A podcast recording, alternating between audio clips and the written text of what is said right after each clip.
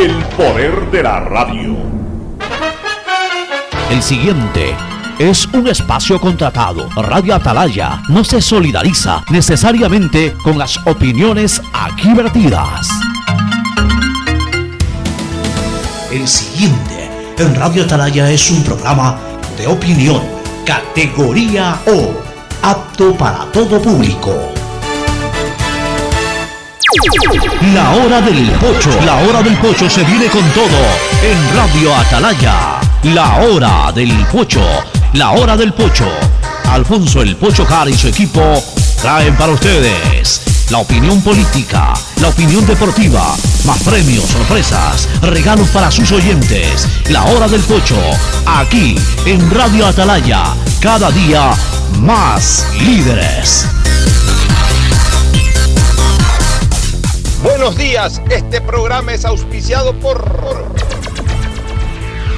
Aceites y lubricantes Gulf, el aceite de mayor tecnología en el mercado. Cuando necesites buenos genéricos, acude a la farmacia de tu barrio y pide genéricos de calidad. Solicita los medicamentos genéricos de Cuajén. Ven, visita y compra en Mole El Fortín. Recuerda que en promociones, Mole El Fortín te conviene. Mole El Fortín lo tiene todo. Viaja conectado con internet a más de 150 países al mejor precio con el chip internacional Smart SIM de Smartphone Soluciones. Si ganas en la vida y quieres ganar en el juego, llegó el momento de que te diviertas con los pronósticos deportivos de Bet593.es. Regístrate ahora y recibe un bono de hasta 300 dólares. Bet593.es, sponsor oficial de la Federación Ecuatoriana de Tenis y con el respaldo de Lotería Nacional.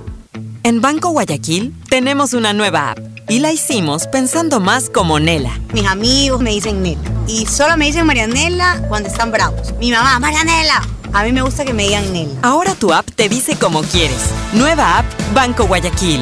Una app más como Nela. Una app más como tú. Descárgala, actualízala, pruébala. Banco Guayaquil. Primero tú. Pedagogía, diseño, medicina, arquitectura, comercio, turismo, nutrición, literatura, computación, psicología, trabajo social, electricidad, agronomía, animación digital. La verdad es que tenemos tantas carreras que ofrecerte que no nos alcanzan en esta cuña. Ven a la Feria de Estudios de la UCSG y descúbrelas todas. Te esperamos este 5 de agosto, de 8 a 17 horas, en la avenida Carlos Julio Arosemena, kilómetro 1 y medio. Tenemos muchas sorpresas y beneficios para ti. Universidad Católica de Santiago de Guayaquil. Nuevas historias, nuevos líderes. Amor, ¿no crees que necesito comprar Vigen? Deja ver. Creo que no. No veo ninguna cana. Espera, mira, mira, acá hay una, mira. Toma la lupa. Todos van a querer participar en la promo futbolera Vigen. Presenta una caja vacía de Vigen Men para cabello, para barba y bigote en Western Union a nivel nacional. Reclama tu raspadita y gana camisetas, gorras, destapadores y además participas en el sorteo de 2 TV Smart. Todas las raspaditas están premiadas. Más info en arroba Vigen Ecuador. También participa Vigen Polvo. Refuérzate contra la COVID-19. Si ya tienes las dos primeras dosis y han pasado cuatro meses de su última aplicación, ya puedes aplicarte tu tercera dosis de refuerzo. La vacunación es obligatoria para mayores de 18 años y ayuda a combatir el repunte de contagios.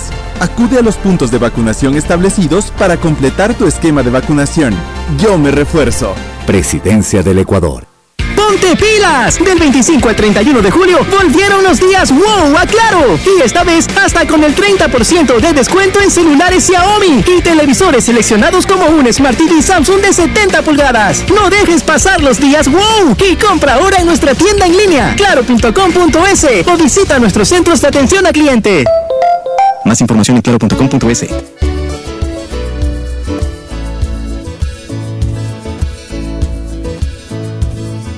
Camino sobre tu piel morena y siento tu latido. Y miro todo lo bueno que los dos hemos vivido. Te digo, solo hay razones para estar agradecido. Es lo que somos y lo que siempre hemos sido. Ley 80, Sistema de Emisoras Atalaya. En su año 78 reciban el saludo aquí desde la hora del pocho. En esta trinchera, en esta columna de libertad de expresión. honrando las iniciales de sus nombres completos. SEA, Sistema Emisoras Atalaya, Radio Seria, Emotiva y Altiva. Por eso Atalaya, cada día más líder, una potencia en radio y un hombre que ha hecho historia, pero que todos los días hace presente y proyecta futuro en el Día de los Ecuatorianos. Este es su programa matinal, La Hora del Pocho, al inicio de este mes, que es el 8 del año, el mes de agosto. Arrancamos el octavo mes del año, primero de agosto. Se acabó ya eh, el séptimo mes el día de ayer. Ya estamos en el octavo, es decir, comenzamos ya eh, en lo que se llama el aterrizaje del año. Increíble, pero cierto. Pasa el tiempo inexorablemente ya estamos comenzando agosto, el día de hoy precisamente el octavo mes del año. Y el placer de estar aquí, incompletos, pero aquí estamos con Gustavo González Cabal, el cabalmente peligroso. ¿Por qué digo incompleto? Porque hoy no nos puede acompañar ni en persona ni en Zoom.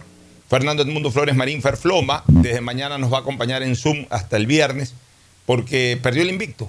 Y no estoy hablando en lo futbolístico, sino en lo sanitario. Perdió el invicto del COVID y, eso demuestra lo que se lo dije a Fernando y lo que siempre digo, esta, el contagio del COVID es indetenible. El 100% de los pobladores del mundo nos vamos a infectar de COVID. Es como la gripe. No hay persona en el planeta que nunca haya tenido eh, gripe. Siempre, en algún momento, va a llegar la gripe. En algún momento a todos nos, nos ha llegado o va a llegar el COVID. No puede haber una persona más cuidadosa que Fernando Flores, nunca deja la mascarilla, trata de, evitar eh, reuniones, pero también son inevitables, igual va al estadio, igual va por aquí, va por allá, siempre con su mascarilla puesta. Bueno, le, llegó el COVID finalmente. En algún momento el COVID se mete, eh, porque el COVID está. Lo bueno es que Fernando tiene sus cuatro vacunas y el COVID simplemente eh, con un pequeño malestar eh, el primer día, algo en la garganta, una picación en la garganta, pero nada más, está totalmente bien en el resto. Y hoy, eh, como tiene tuvo esa picazón en la garganta, el médico le ha recomendado pues, que no puede hablar por teléfono, todo muy bien, pero ya hacer un programa de radio, pues ya es un esfuerzo especial que la garganta desarrolla. Entonces, bajo esas consideraciones, desde mañana ya va a estar con nosotros, pero por Zoom obviamente está guardando eh, discretamente el aislamiento que toda persona que sabe que tiene COVID debe de hacerlo. Hay muchas personas. Hay algunos de ustedes, amigos oyentes, que pueden decir por ahí, no, yo sigo invicto. Hay que ver si sigues invicto. Hay que ver si que verdaderamente no tuviste COVID y no te diste cuenta también. Hay que ver, eh, porque ya especialmente en las personas vacunadas el COVID no genera mayores efectos. Ahora, los que no están vacunados, tampoco creo que hoy es una condicionante grave o un peligro grave de muerte. O sea, se ha atenuado tanto el peligro de esta infección que mucha gente que tampoco ha sido vacunada eh, lo ha tenido y no ha, no ha tenido estragos mayores, pero evidentemente tienen muchísimo más riesgo que aquellos que están vacunados. Por eso es que siempre se recomienda la vacuna. La vacuna es una barrera importantísima es una barrera importantísima y se está demostrando ahora también con nuestro querido amigo Fernando Edmundo Flores Marín Ferfloma. Pero el que sí está y nos va a acompañar, la semana pasada en cambio no tuvimos la suerte de contar con él, pero espero que esta semana sin mayores novedades podamos estar conectados lunes, miércoles y viernes. Es Gustavo González Cabal, el cabalmente peligroso. Gustavo, buenos días.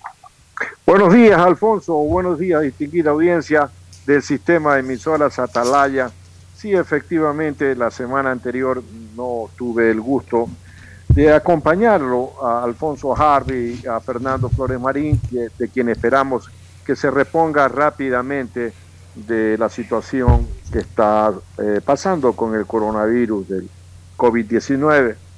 Eh, no tuvimos la posibilidad, repito, de haber estado junto a nuestros radioescuchas durante toda esta semana, pero fíjate que no obstante haber estado lejos, estaba en Canoa, Manaví. Escuché a Atalaya en algunos momentos eh, eh, de, que me permitían eh, mis ocupaciones. De plano escuché el programa de las 5 de la tarde que, tenía Andrés Volter y, Ezequiel. Alcides Ezequiel Montilla García. Montilla García. Y entonces le envié una grabación, porque es realmente difícil ubicar, ¿no? Que ah, eh, Canoa es una ciudad, una población muy lejana de Guayaquil. pero allá, Atalaya, eh, se escucha y se escucha muy bien, Alfonso. Bueno, eso es importante, eh, mi querido Gustavo. Claro que sí, yo tuve la oportunidad este fin de semana de estar en Manabí. Quiero expresar eh, mi satisfacción por muchas cosas. Y el sistema de emisoras Atalaya llegó perfectamente, por lo menos hasta la pila me llegó muy bien en el carro. A veces en el carretero se pierde un poquito la señal, pero ya luego en Manta las pude escuchar perfectamente. La señal de Atalaya es una señal verdaderamente fuerte que se extiende mucho más allá de la provincia del Guayas. Estuve en Manabí y concretamente en la ciudad de Manta, tierra natal de mi señora madre y, y de prácticamente todas mis tías. Eh, estuve en Manta eh, porque se desarrolló la asamblea extraordinaria de AER para la elección de, la- de los dignatarios, de los, de los representantes de esta eh, gloriosa institución de la radiodifusión. El anterior presidente, o sea, hasta antes de la asamblea, pues era Clever José Chica Zambrano, quien fue ratificado en sus funciones por aclamación, junto a prácticamente todo su directorio, Vicente Arrobadito, Luis Alberto Barrera, Tulio Muñoz, eh, y otros, otros grandes radiodifusores a nivel nacional. Tuve la oportunidad de encontrarme con muchos de ellos, con Lenín, eh, Quiñó- eh, Lenín Andrade, eh, eh, eh, histórico también radiodifusor de la provincia de Manabí, con eh, Raúl Isurieta Mora Bowen, un gran radiodifusor eh, quiteño y sobre todas las cosas un gran gremialista. Estuvo Mariela Viteri, estuvieron algunos, algunos de los más importantes radiodifusores, otros faltaron por alguna circunstancia. Yo fui en mi calidad de síndico, pues tenía que estar presente en la asamblea y fui testigo del enorme cariño y aceptación que la, la familia de la radiodifusión ecuatoriana tiene de Clever Chica. Realmente ha hecho un gran trabajo Clever como gremialista, un hombre dedicado en cuerpo y alma prácticamente a servir a todos los radiodifusores a nivel nacional y de esa manera pues lo, lo- lo- aplaudieron y, sobre todo lo reconocieron en esta asamblea de AER. Felicitaciones a él, a todo su directorio y la esperanza de que estos próximos dos años el trabajo de la directiva de AER sea tan o más eficiente incluso que eh, el de estos años que decurrieron con eh, eh, el mandato de ellos en, en el directorio de AER. Eso por un lado, pero por otro, realmente cada vez que voy a Manabí y, en general a, toda la tierra manabita, pero en particular a Manta, yo me quedo impresionado. Eh, Manta es una ciudad estupenda. O sea, yo no tengo la menor duda de que Manta es una de las cuatro ciudades más bonitas del Ecuador, con el respeto y amor que le tengo a todo el territorio nacional. Pero ahí, después de Guayaquil, Quito, que son ciudades más grandes, yo diría compitiendo con Cuenca. Cuenca tiene su, su, ornato maravilloso, pues Manta también. Manta es una ciudad magnífica. Tiene unos puntos de crecimiento y de desarrollo de los últimos años estupendos. Especialmente, bueno, el malecón escénico toda la vida ha sido tradicional, pero ya en la vía, eh, vaya, pues eh, la, la zona... Barbasquillo. Para Barbasquillo. Eh, Es una cosa maravillosa. Diera la impresión de que uno está en, en- en uno de estos balnearios de Acapulco o de Cancún, que no los conozco, sino que por foto tengo referencia, o de Mar del Plata, que alguna vez tuve la oportunidad de estar. Es una cosa maravillosa, ¿no? Eh, unos edificios, eh, bueno, el mar que es maravilloso. Eh, ya por segunda ocasión me han invitado a, a comer a las cabañas de Santa Marianita. Y, ya bajando a esas cabañas, eh, la, la vista es impresionante porque uno tiene que subir una pequeña colina y luego clavarse hacia el mar. Y cuando uno va bajando ya para llegar a las cabañas de, de- de- de Santa Marianita, en donde hay una gastronomía espectacular, eh, muy parecidas a las que, o sea, en el sistema de cabañas, muy parecido a lo que hay por, Punta Blanca o lo que hay un poquito más arriba por San Pablo, tú conoces muy bien esa zona. Así mismo, pero acá son múltiples, hay muchos más cabañas eh, gastronómicas, pero la bajada es impresionante, pues se ve la ensenada y, es un golpe de vista, pero paradisiaco.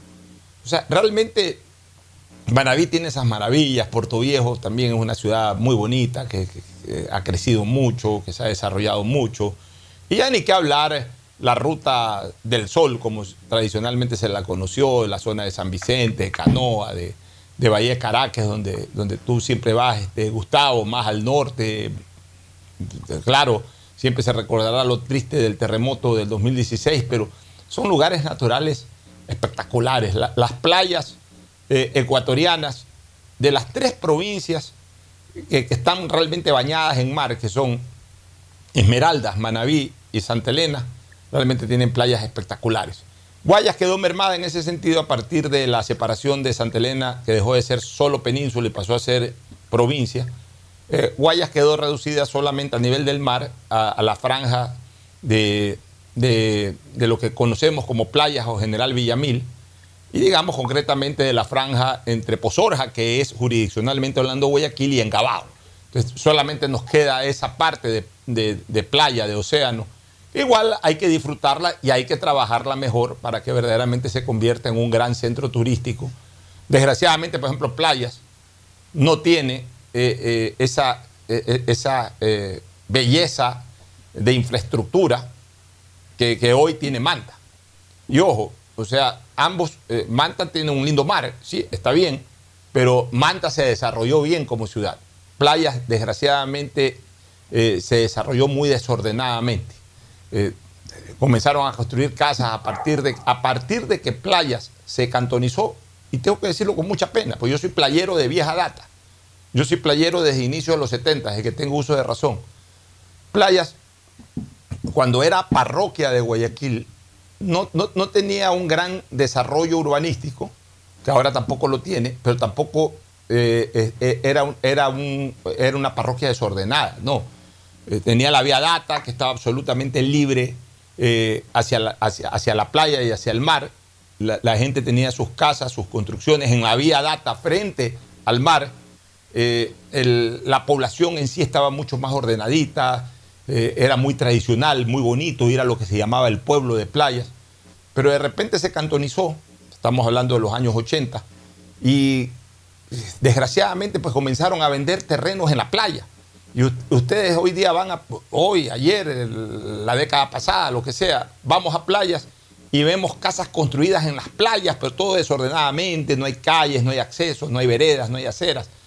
Entonces, ojalá algún día Playas pueda reorganizarse porque evidentemente pues tiene un clima maravilloso, está muy cerca de Guayaquil, pero la única, el único balneario real que tiene la provincia del Guayas no tiene la calidad eh, eh, turística y sobre todo el ornato que por ejemplo tiene la ciudad de Manta. Yo he quedado una vez más impresionado de Manta, tiene, tiene unos hoteles estupendos y, y- múltiples. Manta tiene una oferta turística hotelera, cinco estrellas por lo menos de cuatro o cinco ofertas turísticas que no las tiene Salinas, por ejemplo, que no las tiene Salinas, que no la tiene toda la provincia de Santa Elena, la tiene solo Manta. Aparte tiene hosterías y tiene hoteles de, menor calidad, pero que son buenos hoteles. O sea, Manta verdaderamente se ha desarrollado de manera estupenda. Y me alegro por los manavitas, me alegro por los mantenses, porque además tengo un cariño especial a la ciudad en donde nació mi madre, donde vivieron mis abuelos, este, y, en donde buena parte de mi familia materna pues nació y creció en, en esa linda ciudad, eh, Gustavo. Sí, en realidad el empuje que tiene Manta es eh, muy especial, Alfonso. Si uno compara la historia de los cantones de Manabí, de los, de los cantones importantes, eh, no vamos a hablar, por ejemplo, de Tosagua, eh, de, de una serie de cantones eh, jóvenes que fueron surgiendo a partir de la década de los años eh, 90. Eh, Manta es un cantón relativamente joven frente a Rocafuerte, a Portoviejo, a Sucre, que eran cantones hechos en 1860, 1836, como Rocafuerte. Manta es un cantón que se cantoniza a partir de los años 50 del siglo anterior. ¿no? Eh, eh, si la memoria no me es ingrata. Eh, pero Manta tiene un empuje y una dinámica que lo cambia todo. A una ciudad le significó una maldición. Y en el caso de Manta fue el émbolo que ha logrado su desarrollo. Porque la verdad sea dicha, Inepaca, que fue la primera industria atunera del Ecuador, Van Camps, intentó radicarse en Bahía de Caracas. Y allí todavía hay un, un hombre que que trabaja en la industria atunera, como es don Bernardo Bius, viejo capitán, viejo empresario. Eh, se afincó en Manta, se casó con una señora eh, Boden Cabagnaro y tiene una familia muy eh, bien lograda. Don Bernardo, como yo le digo, conoce esta historia. Van Camps llegó a Bahía de Caracas en la década de los años 50 del siglo anterior.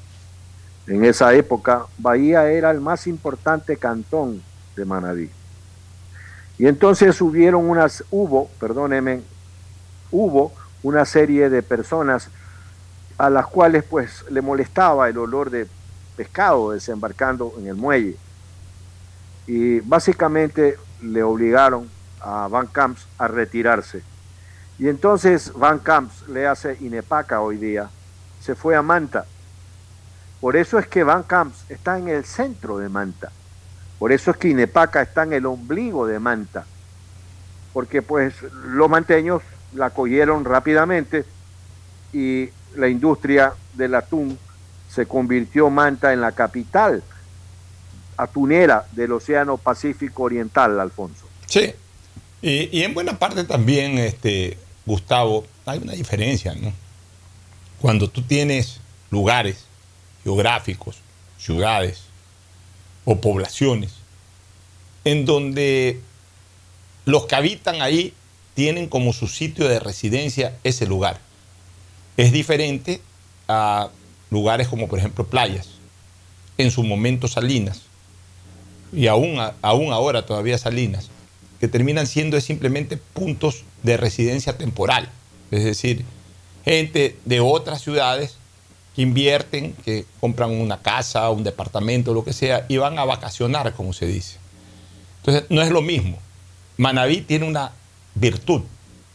Los manavitas son muy manavitas, viven en Manabí. Y, ojo, Manabí debe ser la provincia eh, eh, históricamente como, como, como, como eh, punto de origen, hablemos así. debe ser la mayor población histórica del Ecuador, porque Manabí no solamente que tiene hoy mucho más de millón y medio, casi dos millones de habitantes, sino que desde atrás eh, a, la fecha actual, pues cuántos manavitas no viven en el resto del país y cuántos manavitas no viven en el exterior. O sea, en Manabí eh, ha nacido muchísima gente, muchísimos millones de ecuatorianos han nacido en Manabí en, los últimos 80, 100 años, muchísimos manavitas. Pero el manavita, a diferencia de, de, lo que ha ocurrido con Salinas o lo que ha ocurrido con Playas, para poner dos ejemplos, el manavita vive en Manabí. A pesar de que mucha gente se fue a, otros lados, pues el manavita vive en Manabí, o sea, ahí vive el empresario manavita, ahí vive el político manavita, ahí vive la gente que, quiere vivir bien. Y entonces han hecho crecer a su provincia y en especial a sus ciudades, las, han hecho crecer bien. Ese es el problema cuando eh, hay otros puntos que son solamente turísticos o, de vacaciones o de residencias temporales, o sea, de vacaciones como eh, playas en su momento, como Salinas, en donde la gente que pudiera verdaderamente eh, hacer crecer a esas ciudades eh, o a esos lugares, no, no tienen su punto de residencia ahí. Viven en Guayaquil, viven en Quito, viven en otros lados, no viven en playas, no viven en Salinas. Y entonces al final de cuentas, eh, eh, desde que se convirtieron en cantones, en el caso de provincia también cantón y luego eh, en el caso de Salinas, luego cantón primero y luego provincia, en el caso de playas se, convirtieron en, se convirtió en cantón. Viven o residen las personas que forman parte del pueblo en sí, que terminan llegando a los poderes municipales para repartirse troncha, para, para, para trabajar en beneficio exclusivamente de zonas en donde están los votos y se olvidan de la otra parte. Y entonces, claro, vamos a playas. Salinas lo he visto bastante mejor en los últimos años que, en tiempo pasado. Salinas lo he visto bastante mejor. Estuve en Salinas hace pocos, pocas semanas atrás y la verdad que ha mejorado muchísimo en su ornato, en sus calles, etc. Pero playas no. Playas, desgraciadamente, eh, no, no, no, logró ser un, centro de, crecimiento como su lugar, su clima, sus bellezas naturales lo hubiesen permitido. ¿Por qué? Porque no ha tenido grandes administraciones. Claro, sus exalcaldes o alcaldesas pueden decir, sí, nosotros servimos al pueblo, que por aquí, por. Maravilloso, me parece muy bien, pero ¿y la parte turística de playas? ¿Y la parte turística de ese sector? No ha crecido mayormente. Eh, es más, yo diría que en ese aspecto y en esos puntos, hace 50 años o hace 40 años, playas era más bonito que ahora. Igual, igual hablo en la península, en la provincia de Santa Elena, igual hablo de los sectores eh, referentes al cantón Santa Elena, de donde tú hasta hace poco tenías ahí una propiedad y pasabas mucho tiempo, Gustavo. A mí me desespera ir a Punta Blanca. ¿Por qué me desespera ir a Punta Blanca? Porque siendo un lugar paradisiaco desde lo turístico, teniendo muy bonitas casas y muy bonitos edificios, hay mucha gente que ha invertido ahí mucho dinero. Sin embargo, en el ornato, un abandono total de los municipios de turno del Cantón Santa Elena. No hay ni aceras y bordillos, hay cuatro o cinco entradas ahí, todas de tierra, excepto una que es asfaltada, pues, sin bordillos, sin, sin eh, señalética, unas calles estrechísimas en donde si se parquean carros no pueden pasar eh, al mismo tiempo eh, un vehículo de ida y un vehículo de vuelta. O sea, todo un desastre. ¿Por qué? Porque los alcaldes no se preocupan de eso. Los alcaldes, eh, eh, eh, el dinero que reciben, por un lado, como todo en la política, a veces dejan dudas en la administración. Y lo que invierten lo apuntan hacia los sectores populares en donde pueden conseguir los votos. Pero no se preocupan. Por ejemplo, en, en Punta Blanca, ¿cuántos miles, centenares de miles, por no decir millones de dólares recauda el Cantón Santa Elena de los impuestos prediales de Punta Blanca? Debe recibir fortunas. Se- No me queda la menor duda de que Punta Blanca debe ser el centro de recaudación eh, eh, eh, predial más fuerte del Cantón Santa Elena y es en el que menos invierte el municipio, casi no invierte nada. O sea, solo recoge plata, pues no devuelve en ningún tipo de inversión eh, eh, de ciudad. O sea, el ornato está totalmente abandonado, ha quedado exclusivamente a la iniciativa privada, pero como municipio no invierten ni siquiera en aceras y. Ese tipo de cosas es lo que desgraciadamente eh, no, no- han permitido que estos bellísimos balnearios desde lo natural, Punta Blanca, eh, Libertad, eh, otros, otros recintos del Cantón Santa Elena, el Cantón Playas, etcétera, no hayan tenido el crecimiento hermoso y magnífico que, por ejemplo, lo hemos podido ver ya desde hace algunos años en la ciudad de Manta. Bueno, vámonos a la pausa, Gustavo, vámonos a la primera pausa para retornar con temas políticos y algunas cosas interesantes, pero no quería dejar de comentar sobre este tema que para mí también es muy importante. Ya volvemos. Solamente Eh, sí, sí. la autorización de Manta es el 4 de noviembre de 1922. 4 de noviembre de 1922, 18 años antes de que mi madre nazca en esa ciudad. Pausa y volvemos. El siguiente es un espacio publicitario apto para todo público. Bet593.es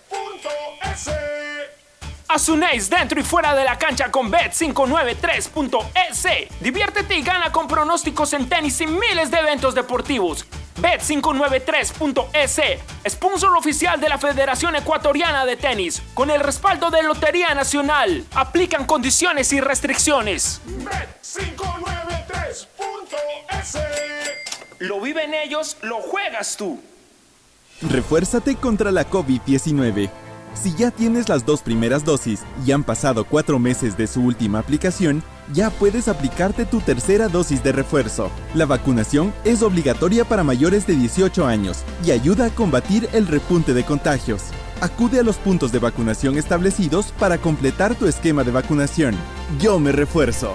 Presidencia del En Ecuador. Claro encuentras tu nuevo Smart TV para que disfrutes tus series, películas y partidos favoritos con la mejor resolución Ultra HD. Compra un Smart TV Samsung de 65 pulgadas en 36 cuotas de 60 dólares con 84. Pídelo en nuestra tienda en línea en claro.com.es o en nuestros centros de atención al cliente. Conectados podemos más. Más información en claro.com.es. Ponte pilas y vacílate los descuentos de julio en Mole El Fortín. Del 15 al 31 de julio aprovecha las mejores ofertas en moda, electrodomésticos, accesorios, medicina y todo lo que puedas imaginar en un solo lugar. Ven y celebremos juntos a Guayaquil donde te conviene. No lo olvides, del 15 al 31 de julio los descuentos están en Mole El Fortín. no hay nadie que te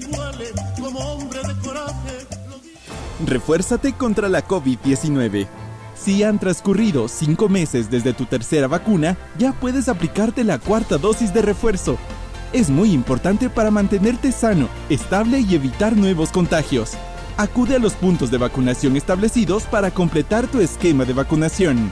Yo me refuerzo. Presidencia del Ecuador. Ecuagen, medicamentos genéricos de calidad y confianza a su alcance. Ecuagen, una oportunidad para la salud y la economía familiar. Consuma genéricos Ecuagen. Amor, ¿no crees que necesito comprar Vigen? Deja ver. Creo que no. No veo ninguna cana. Espera, mira, mira, acá hay una, mira. Toma la lupa. Todos van a querer participar en la promo futbolera Vigen. Presenta una caja vacía de Vigen Men para cabello, para barba y bigote en Western Union a nivel nacional. Reclama tu raspadita y gana camisetas, gorras, destapadores y además participas en el sorteo de 2 TV Smart. Todas las raspaditas están premiadas. Más info en arroba Vigen Ecuador. También participa Vigen Polvo. Refuérzate contra la COVID-19. Si han transcurrido cinco meses desde tu tercera vacuna, ya puedes aplicarte la cuarta dosis de refuerzo. Es muy importante para mantenerte sano, estable y evitar nuevos contagios. Acude a los puntos de vacunación establecidos para completar tu esquema de vacunación. Yo me refuerzo. Presidencia del Ecuador. Premazo, ¿cómo así por aquí en Chongón? Ya vivimos aquí hace tres años. Tenemos todo, servicios básicos, full naturaleza y aquí mismo trabajo. ¿Y tú? ¿Cómo así por acá? Ah, venimos a pasear en bici, a comer con la familia, una vueltita por el campo y está lindo por acá. Guayaquil crece planificadamente y de forma sostenible hacia la vía a la costa, con obras que han beneficiado aproximadamente a 35 mil familias, generando más de 3 mil empleos. La vía a la costa renace como una nueva ciudad con la autoridad aeroportuaria y alcaldía de Guayaquil. Las vacunas contra la COVID-19 son seguras, pues cumplen con todos los requisitos establecidos por la Organización Mundial de la Salud. Vacunarse disminuye los síntomas y facilitan el tratamiento evitando complicaciones en tu salud. Refuérzate con la tercera y cuarta dosis y mantente informado del proceso de vacunación a través de los medios oficiales. Yo me refuerzo. Presidencia del Ecuador. Urbaceo y municipio de Guayaquil te informa acerca de sus centros de acopio autorizados para material de construcción. Encuéntralo en Mucholote 2, ingresando frente a Villa España 2 o también acércate al centro de acopio de Bastión Popular, bloque 5, manzana 310. Receptamos un máximo de 4 metros cúbicos por usuario diariamente. Recuerda que está prohibido disponer este tipo de material en la vía pública o en terrenos privados. Evita sanciones. Visita nuestras redes sociales arroba urbaceo. Haz tu parte por un Guayaquil más ordenado, más... La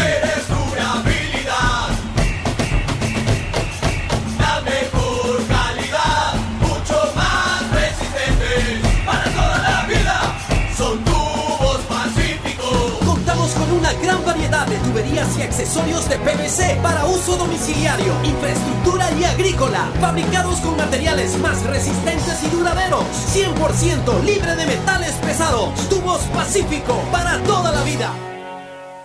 La seguridad se amplía en toda la ciudad y llega a tu barrio. 3.750 nuevas zonas videovigiladas con 15.000 cámaras y megáfonos nuevos a disposición de tu seguridad y la de tu familia. Con tecnología que permitirá detectar alertas, amenazas y emergencias en tiempo real, generando así una respuesta automática y una alerta inmediata. Cada cámara cuenta con tecnología de primer nivel y alta definición, con reconocimiento facial y lector de placas vehiculares. Hemos venido y seguimos brindando más herramientas para seguir protegiendo a Guayaquil, porque tu seguridad es primero. Alcaldía de Guayaquil. ¿Sabías que en Guayaquil el exceso de velocidad es una de las principales causas para que ocurran siniestros de tránsito que siguen dejando muertos, heridos y mucho dolor?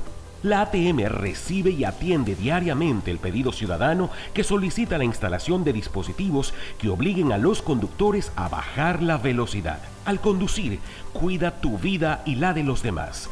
Baja la velocidad. La ATM y la Alcaldía de Guayaquil trabajan por ti. Las vacunas contra la COVID-19 son seguras, pues cumplen con todos los requisitos establecidos por la Organización Mundial de la Salud.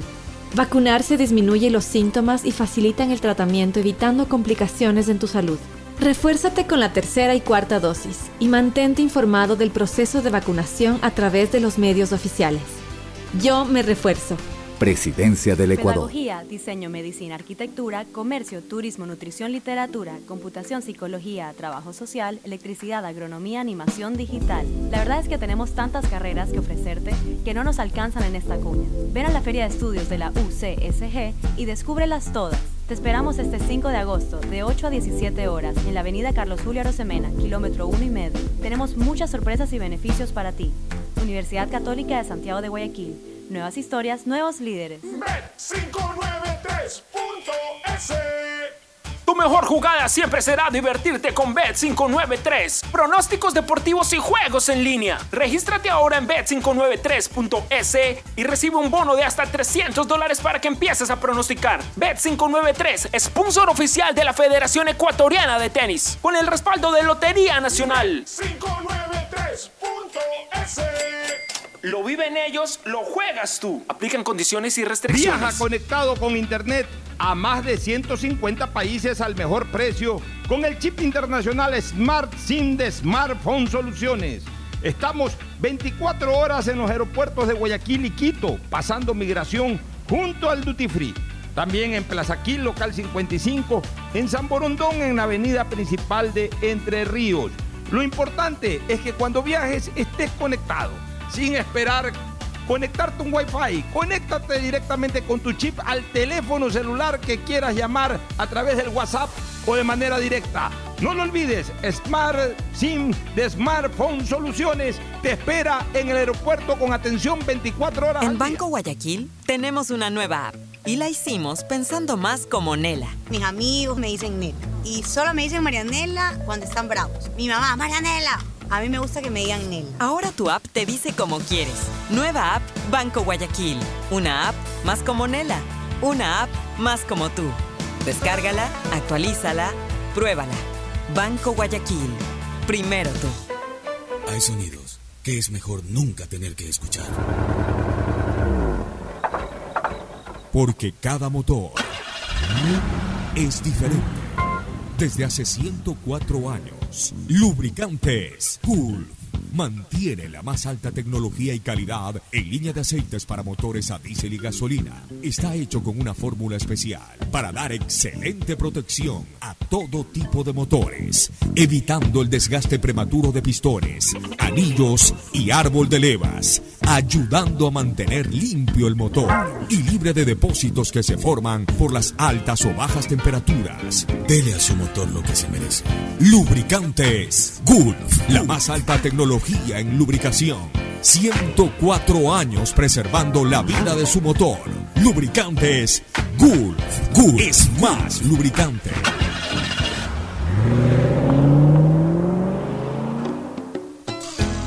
Fin del espacio publicitario. Usted está escuchando un programa de opinión, categoría O, apto para todo público. Muy bien, retornamos a la segunda parte, vamos al tema político y más que al político electoral. Eh, cuando ya estamos a pocas horas de que se cierre el proceso de eh, elecciones internas, llamadas primarias, eh, es importante señalar de que justamente quedan creo que 24 o 48 horas, hasta el día miércoles se deben de desarrollar entre comillas las primarias, es decir, un proceso democrático interno en las organizaciones políticas que determinarían pues cuál es el candidato oficial o formal para eh, eh, que representa a esa agrupación en las contiendas electorales, en este caso seccionales, para alcaldes, prefectos y concejales y presidentes de, juntas parroquiales, que son las opciones eh, democráticas que se van a tomar en cuenta para el mes de febrero del año 2023. En esto, mi querido Gustavo, hay que ser claros, realmente este sistema que alguna vez impuso en el Código de la Democracia, que intentó emular lo que pasa en Estados Unidos, aquí realmente no, no ha tenido una, una acogida tal cual como se lo quiso hacer. Aquí no existen las primarias en las organizaciones políticas. Primero, a ver, pero partamos, partamos realmente de, de lo que corresponde, de lo que corresponde decir. Primero, somos dos sociedades totalmente distintas, totalmente distintas, y en los políticos más aún. En primer lugar, eh, por ejemplo, para compararlo con Estados Unidos, las personas que hacen activismo político en los Estados Unidos son políticos a tiempo completo. O sea, los que participan en primarias en Estados Unidos son senadores, son líderes de sus organizaciones políticas que tienen a sus adherentes más allá de, de, la gran agrupación general del partido o, de la organización política, ellos a su vez tienen dentro de esa organización política adherentes, son líderes de esa organización política. Son gente que activa políticamente 24 horas, que son senadores, que son gobernadores de Estado, o que han sido senadores, o son representantes, o son eh, verdaderos líderes a la interna que hacen política 24 horas, 7 días a la semana. En segundo lugar, allá los adherentes o afiliados, o como se los quiera llamar eh, este, Gustavo, son también adherentes a tiempo completo. O sea, es gente, es, como un club social, tienen su membresía, eh, activan, incluso aportan económicamente en algunos casos. Hay una participación directa del adherente, del, partidario. Entonces ahí sí se pueden organizar estas primarias, ahí sí pueden haber varias opciones que responden a los liderazgos internos eh, de, múltiples personas que hay en la organización. Partido Republicano, en el Partido Demócrata, sin prejuicio que existe un gran líder, eh, que generalmente han sido los presidentes. Y es más, incluso los propios presidentes cumplida su función nacional, es decir, de ser presidente de los Estados Unidos, habitualmente dan un paso al costado del activismo político diario y se quedan simplemente como referentes, aparecen en algún proceso a dar un comentario, se le pegan a algún eh, candidato al que quieran apoyar y punto, pero no es que son los que ya deciden o manejan el destino de esas agrupaciones políticas, no, se van renovando constantemente desde sus propias filas, en su organización interna, no hay caudillismo, hay liderazgo que son dos cosas distintas. Así es el concepto político en los Estados Unidos, acá es todo lo contrario. Acá las organizaciones políticas en su mayoría son membretes. Hay algunos membretes con participación muy reducida y hay otros que también son membretes con obviamente un liderazgo un poco más sólido a nivel provincial o a nivel nacional, pero en el fondo como organización en sí son membretes. Son membretes porque los que activan son generalmente dirigentes políticos que lo son de esa organización mientras esa organización maneja algún tipo de poder. Y entonces están empleados en una prefectura o en una alcaldía o un, gobierno central, etc. Si la organización política no tiene poder, es decir, no tiene dónde emplear a la gente, no existen por los adherentes. Alguna vez firmaron como adherentes, pero dejan de ser adherentes, dejan de, de participar activamente. Entonces terminan siendo membretes manejados por dos o tres que manejan ese membrete y que a la hora de elecciones generalmente buscan candidatos, consiguen candidatos o alguno de ellos por ahí decide ser candidato, tiene el membrete para ser candidato. Entonces, son realidades totalmente distintas, pues hay que decirlas porque así es. Entonces, el tema de la democracia interna no existe, ni existe en, en, la organización más fuerte y mucho menos puede haber democracia interna en estos que terminan convirtiéndose en absolutos membretes. ¿Y qué es lo que ocurre? En esas, en esas estructuras, en esos membretes más fuertes, Generalmente, ¿quién es el que decide las, las candidaturas? Las decide el líder. El, que tiene la fuerza, el que tiene el poder político dentro de esa organización, es el que decide, va fulano, va sultano, va perencejo, va el de aquí, va el de allá. No, no, no, no responde eso a, a, un proceso democrático interno como en algún momento se pretendió. Definitivamente que no.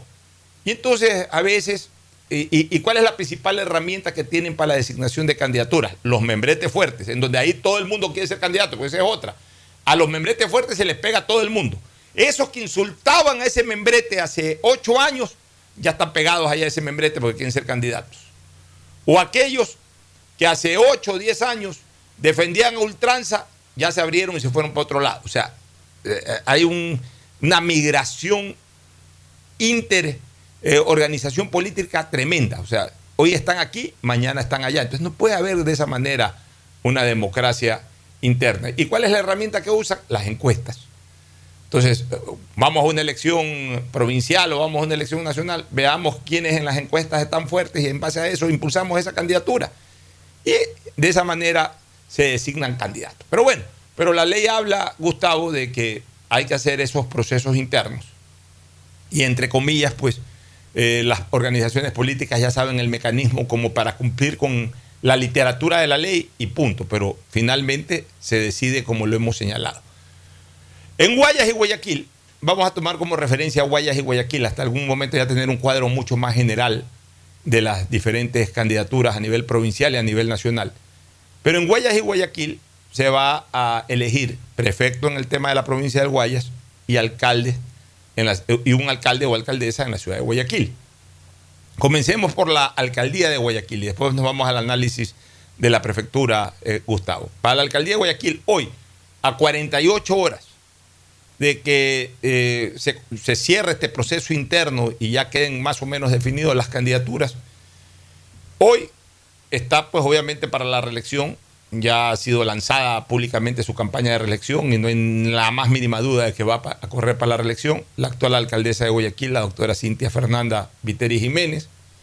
El otro que ya está totalmente anunciado y que va a correr para la alcaldía de Guayaquil por segunda ocasión, enfrentando a la misma rival, eh, Jimmy Jairala Balaza. Y de ahí, este, el otro que ya también está anunciado como candidato a la alcaldía de Guayaquil y que ya está haciendo campaña como tal y que representa al correísmo es eh, el, el, joven dirigente deportivo Aquiles Álvarez. Enríquez, me parece que es el otro apellido de Aquiles. Aquiles Álvarez Enríquez. Bueno, ellos son los tres ya lanzados. O sea, ellos definitivamente van como candidatos representando a las tres tendencias más fuertes que tiene hoy Guayaquil, que sigue siendo el Partido Social Cristiano, que es indiscutiblemente el correísmo, y que en Guayaquil, no sé hasta qué punto en la provincia, y mucho menos sea a nivel nacional, eh, eh, como partido político, como organización política, pero por lo menos en Guayaquil, por la imagen de su líder, eh, sí debe de tener también un porcentaje importante de aceptación, es el candidato de Centro Democrático, Jimmy Jairala Balaza. Esos son los tres que ya están lanzados y que seguramente en el momento oportuno pues inscribirán sus candidaturas. Ya están anunciando incluso ciertos nombres de concejales que los vamos a analizar a ver hasta qué punto pueden apuntalar o no la campaña alcaldicia. Hay un cuarto nombre, Gustavo, el de Pedro Pablo Duarte, que ha hecho todo lo evidente para apuntarlo como candidato, pero que dice que todavía no se anuncia su candidatura, que todo indicaría que sería candidato por el movimiento Suma pero todavía no confirma su candidatura. Vuelvo a repetir, a pesar de que ha hecho absolutamente todos los procedimientos previos para anotarlo como candidato a la alcaldía. Y quedaría una quinta opción que también está en veremos y que yo hoy la veo más lejana que cercana, pero igual se ha hablado como opción de la ex eh, eh, social cristiana Cristina Reyes, que estaría terciando por alguna otra organización política, porque todos conocemos que ella se desafilió del Partido Social Cristiano. Pero a pesar de sus discrepancias y de su polémica muy fuerte la semana anterior con la alcaldesa de Guayaquil, eh, Cintia Viteri, me da la impresión de que finalmente Cristina no terminó de consolidar su posibilidad como candidata. No está descartada, no lo ha descartado ella, pero tampoco lo ha garantizado. Y, eh, por ejemplo, a mí me da la impresión de que Eduardo sí va de candidato. En cambio, tengo la percepción de que Cristina Reyes al final no se lanza de candidata. Y de ahí creo que han anunciado un par más eh, candidaturas, pero, pero obviamente eh, con, con, posibilidades mucho más reducidas. Ese es el panorama inicial para la alcaldía de Guayaquil, que ya lo estaremos manejando más en detalle, Gustavo, pero me gustaría tu opinión preliminar. El, el volumen, por favor, Gustavo, activa el, el audio del Zoom. No, no se te escucha hasta el momento. Eh, yo quería un poco regresar, Alfonso, a lo que estabas hablando de los partidos políticos, para repasar contigo brevemente, para beneficio de nuestra audiencia, la historia de los partidos políticos en el Ecuador. Ya sentados como república, hay dos partidos que sobre los que gira la política del, del país desde 1830 hasta bien avanzado 1895. Se trata del Partido Conservador y del Partido Liberal. Partido Liberal, eh, del que posteriormente se desprenden los hijuelos, que es el Frente Radical Alfarista, el Partido Radical Demócrata y la Izquierda Democrática. Y del Partido Conservador, que se desprende de la democracia cristiana o democracia popular y el Partido Social Cristiano. De lo que se llama en el Ecuador eh, populismo, pues está eh, concentración de fuerzas populares y luego un hijuelo del mismo, que es el Partido Rodocista Ecuatoriano. Luego el velasquismo sin Velasco no alcanza a producir ni a crear un partido político como en Argentina lo creó el, Perón, el peronismo del general Juan Domingo Perón. El velasquismo sin Velasco eh, se va fracturando y eliminando de a poco. El único diputado que consiguen al Congreso de la reinstauración de la democracia en Ecuador es el diputado Osvaldo Ceballos, precisamente por Manabí, el último rescoldo, el último eh, eh, fuerte apache del partido velasquista, que en ese tiempo tenía las listas 10. Luego está Sociedad Patriótica, que es una agrupación cívica política que surge a partir de los eventos de enero del año 2000. Eh, de a poco, los partidos políticos con fuerte condición ideológica fueron desapareciendo y con ellos un serio intento de llegar a partidos políticos orgánicos como tal, que sean verdaderas escuelas cívicas de sus ciudadanos y que se rompa con un principio que ya se tenían sospechas que iban a venir en el futuro. Se trata del principio de que para ser candidato tienes que ser conocido. Y, por eso hay muchas estrellas de televisión y, y, mucha gente de fama conseguida por en el deporte, por el cual se hacen políticos. Y un gran esfuerzo orgánico de partidos políticos fue la democracia cristiana, la democracia popular, apoyada en la democracia cristiana internacional. Lo mismo la izquierda democrática, apoyada por la Fundación Herbert, de, que era socio, socialdemócrata, y el propio Partido Radical Demócrata, apoyado por la Fundación Fritz Naumann, que era una fundación que apoyaba a los partidos liberales alemán. Eh, entonces, el Ecuador hoy día juega simulaciones a que vamos a hacer las elecciones intermedias, cuando tú muy bien lo has señalado. Generalmente el líder es que escoge y el líder se apuntala en lo que digan las encuestas. Y hay encuestadores, y voy a decir con nombre y apellido, Jaime Durán Barba es de lo que cree, es de los que cree que para ser político tú tienes que ser conocido primero. Entonces, si no eres conocido, no, no puedes ser candidato según Barba, según Durán Barba. Eh, tienes que ser necesariamente un hombre que tenga una trayectoria, que esté en la imagen, que esté eh, en el inconsciente colectivo del ciudadano que va a votar. Por tanto, las personas que están en la televisión y que se las ve todos los días, ese es un, según la óptica, repito, de Durán Barba, ese es un candidato que hay que tomar en cuenta recuerdo claramente la participación de Polo Vaquerizo en la campaña de, de, Yamil Maguat como candidato a diputado. Eh, Polo era una locomotora. Y recuerdo, por ejemplo, que Jaime Durán le recomendó a Alejandro Aguayo Cubillo, que era el segundo candidato en la lista, que no gaste dinero, que le dé dinero a Polito para que Polito haga su campaña y, Alejandro le dijo, mira, yo estoy aquí porque eh, me gusta la política y he sido político o algo por el estilo. Yo voy a hacer mi campaña como que si no estuviera una locomotora, como tú dices. Y, claro, eh, Alejandro era un hombre que estaba en la, en la, cuestión política, no era un hombre que salía de, la televisión ni del tema deportivo. Y pues él hizo su campaña bajo su concepto de lo que debe ser la política. Y luego también en esa campaña se puso a Rolando Vera, que era un deportista que había obtenido eh, algún récord, alguna medalla, y que en el inconsciente colectivo, básicamente de Azuay, estaba muy claro. Y entonces, de allí para adelante, la política se fue transformando en eso, Alfonso. En ser esclavos de las encuestas, en decir qué dicen los encuestadores y por allí irse. Ya dejamos de lado los grandes líderes, los que se apoyaban también en las encuestas, pero también creían profundamente en su propio entendimiento y en su propio sentir de las calles, de las necesidades del pueblo y que se le ofrecía al pueblo. Y creo que en esos temas el que sale perdiendo finalmente es el país, porque dejamos de tener políticos adecuados, con todo respeto a los que hacen política hoy día.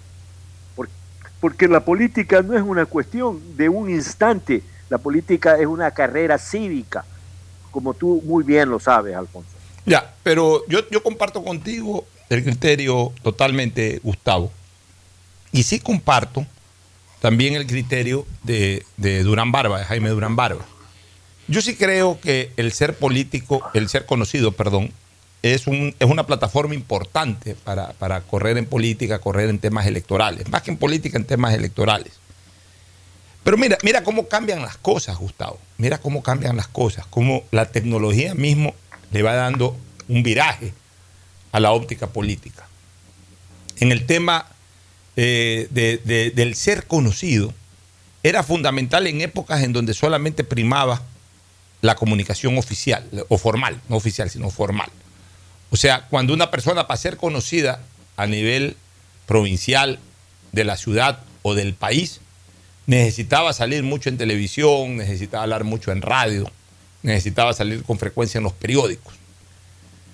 Si un ciudadano X no tenía esa posibilidad de, tener un impacto mediático formal, eh, frecuente, eh, importante, esa persona era desconocida y, le iba a costar muchísimo en campaña hacerse conocer y por ende, y por ende, evidentemente pues tenía una desventaja enorme, una desventaja enorme, porque dependía de que los canales le paren bola, de que las radios le paren bola y de que los periódicos especialmente le saquen su fotografía para que entren al imaginario de la gente. Esto cambió en los últimos 15 años, Gustavo, 15, 15 años yo diría. Esto cambió con las redes sociales. Desde que cada persona es capaz de autopromocionar su presencia, su mensaje, su trabajo a nivel de redes sociales, no te digo que ya esa persona puede ser ampliamente conocida. Igual los medios de comunicación formal son los que más ayudan para, para, que esa persona sea lo suficientemente conocida. Pero por lo menos sale del anonimato un activista de, redes sociales, dígase un tuitero reconocido o una persona que usa Facebook o que usa Instagram o que usa ahora TikTok, que tiene múltiples seguidores, que a lo mejor no, lo, no todo el mundo lo conoce, pero hay un nicho importante que lo sigue, que lo conoce, que lo reconoce, ya pasa a ser un hombre conocido, ya pasa a ser un hombre público, que no ha dependido en lo más mínimo de los medios convencionales. O sea, hay gente que tiene una cantidad impresionante de seguidores en cualquiera de estas redes sociales, que en su vida han salido en televisión, que en su vida han hablado en un programa de radio, que en su vida han salido en el periódico. Pero ya un importante sector de la colectividad los conoce. Entonces, cuando se lanzan de candidatos, ya parten con, con un aval importante de popularidad, que evidentemente ya en una campaña lo pueden hacer crecer o simplemente quedaron ahí como la espuma, subieron y bajaron al mismo tiempo. Entonces ya es otra concepción desde ese punto de vista. Y te voy a poner un ejemplo clarísimo, que para mí es el ejemplo que marca este cambio de visión política electoral y que de alguna manera rompe ese criterio, que es un criterio tradicional, el de Jaime Durán, que yo lo he compartido siempre, pero que es un ejemplo que rompe ese criterio podría todavía ser una excepción y no una regla, pero que puede en un momento determinado apuntar a una regla. El caso de la elección para alcalde de Cuenca de la elección del año 2019. Se enfrentaron uno de los hombres más reconocidos y queridos del país, no de Cuenca, del país, Jefferson Pérez, con un prácticamente desconocido, el actual alcalde de Cuenca, de apellido Palacios. Este señor hizo una muy buena campaña en redes sociales, básicamente. Evidentemente tuvo un buen equipo mediático que lo, apuntaló un poco ya en medios de comunicación para la campaña, debe haber hecho una buena presencia también en los medios convencionales. Le terminó ganando la elección en Cuenca, en donde Jefferson Pérez es un ídolo absoluto. Le terminó ganando la elección en Cuenca a Jefferson Pérez. Yo soy de los que sostengo que Jefferson Pérez sería un excelente candidato presidencial. Pero mira, en Cuenca no pudo ganar la elección de alcalde.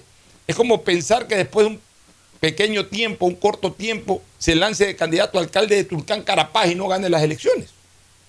Si hoy tú me dices, o en este momento tú me dices, Pocho, después de cuatro años el candidato a la alcaldía va a ser Carapaz, yo te digo, barre Carapaz, pues en Tulcán. Imagínate que pierda, además por una persona que no lo conoce nadie.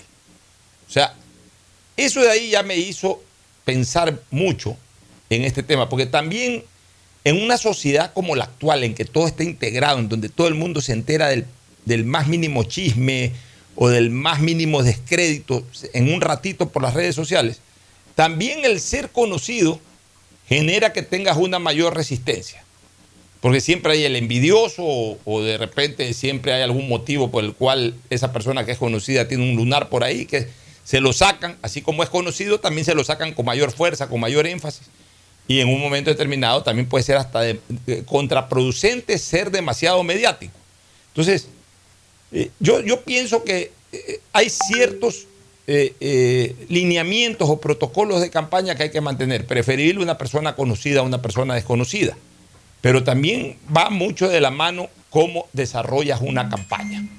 En ese sentido, este, Gustavo, y para entrar de lleno a la campaña de Guayaquil, Pienso que indiscutiblemente la mayor fortaleza la tiene hoy la alcaldesa de Guayaquil, doña Cintia Viteri, que tiene buenos números, maneja el poder, maneja una estructura más allá de la partidista, una estructura que le responde a ella también, y eso es importante para un candidato o para una candidata como es este caso. Y hasta el día de hoy, el segundo, la segunda opción, la que más cerca en las encuestas está, es la candidatura de Jimmy Jairala. Jimmy Jairala está eh, anunciando la posibilidad de dos candidaturas a la concejalía muy populares. La una, de la muy reconocida, sobre todo tiempo pasado, Carlita Sala, mi buena amiga, mi gran amiga Carlita Sala. Pero ya Carlita, a pesar de que todavía sigue haciendo televisión, y eso va un poco en la línea de lo que tú señalas, pero ya Carlita no tiene el impacto mediático que tenía hace eh, muchos años atrás o varios años atrás. Pero hay otra candidatura que sí lo puede apuntalar a Jairala, que ya la están prácticamente anunciando como oficial, la de José Delgado, el cholo José Delgado, a quien yo lo vi nacer periodísticamente, a quien yo eh, eh, me puedo considerar el ginecólogo periodístico que le permitió salir a la luz periodística a José Delgado.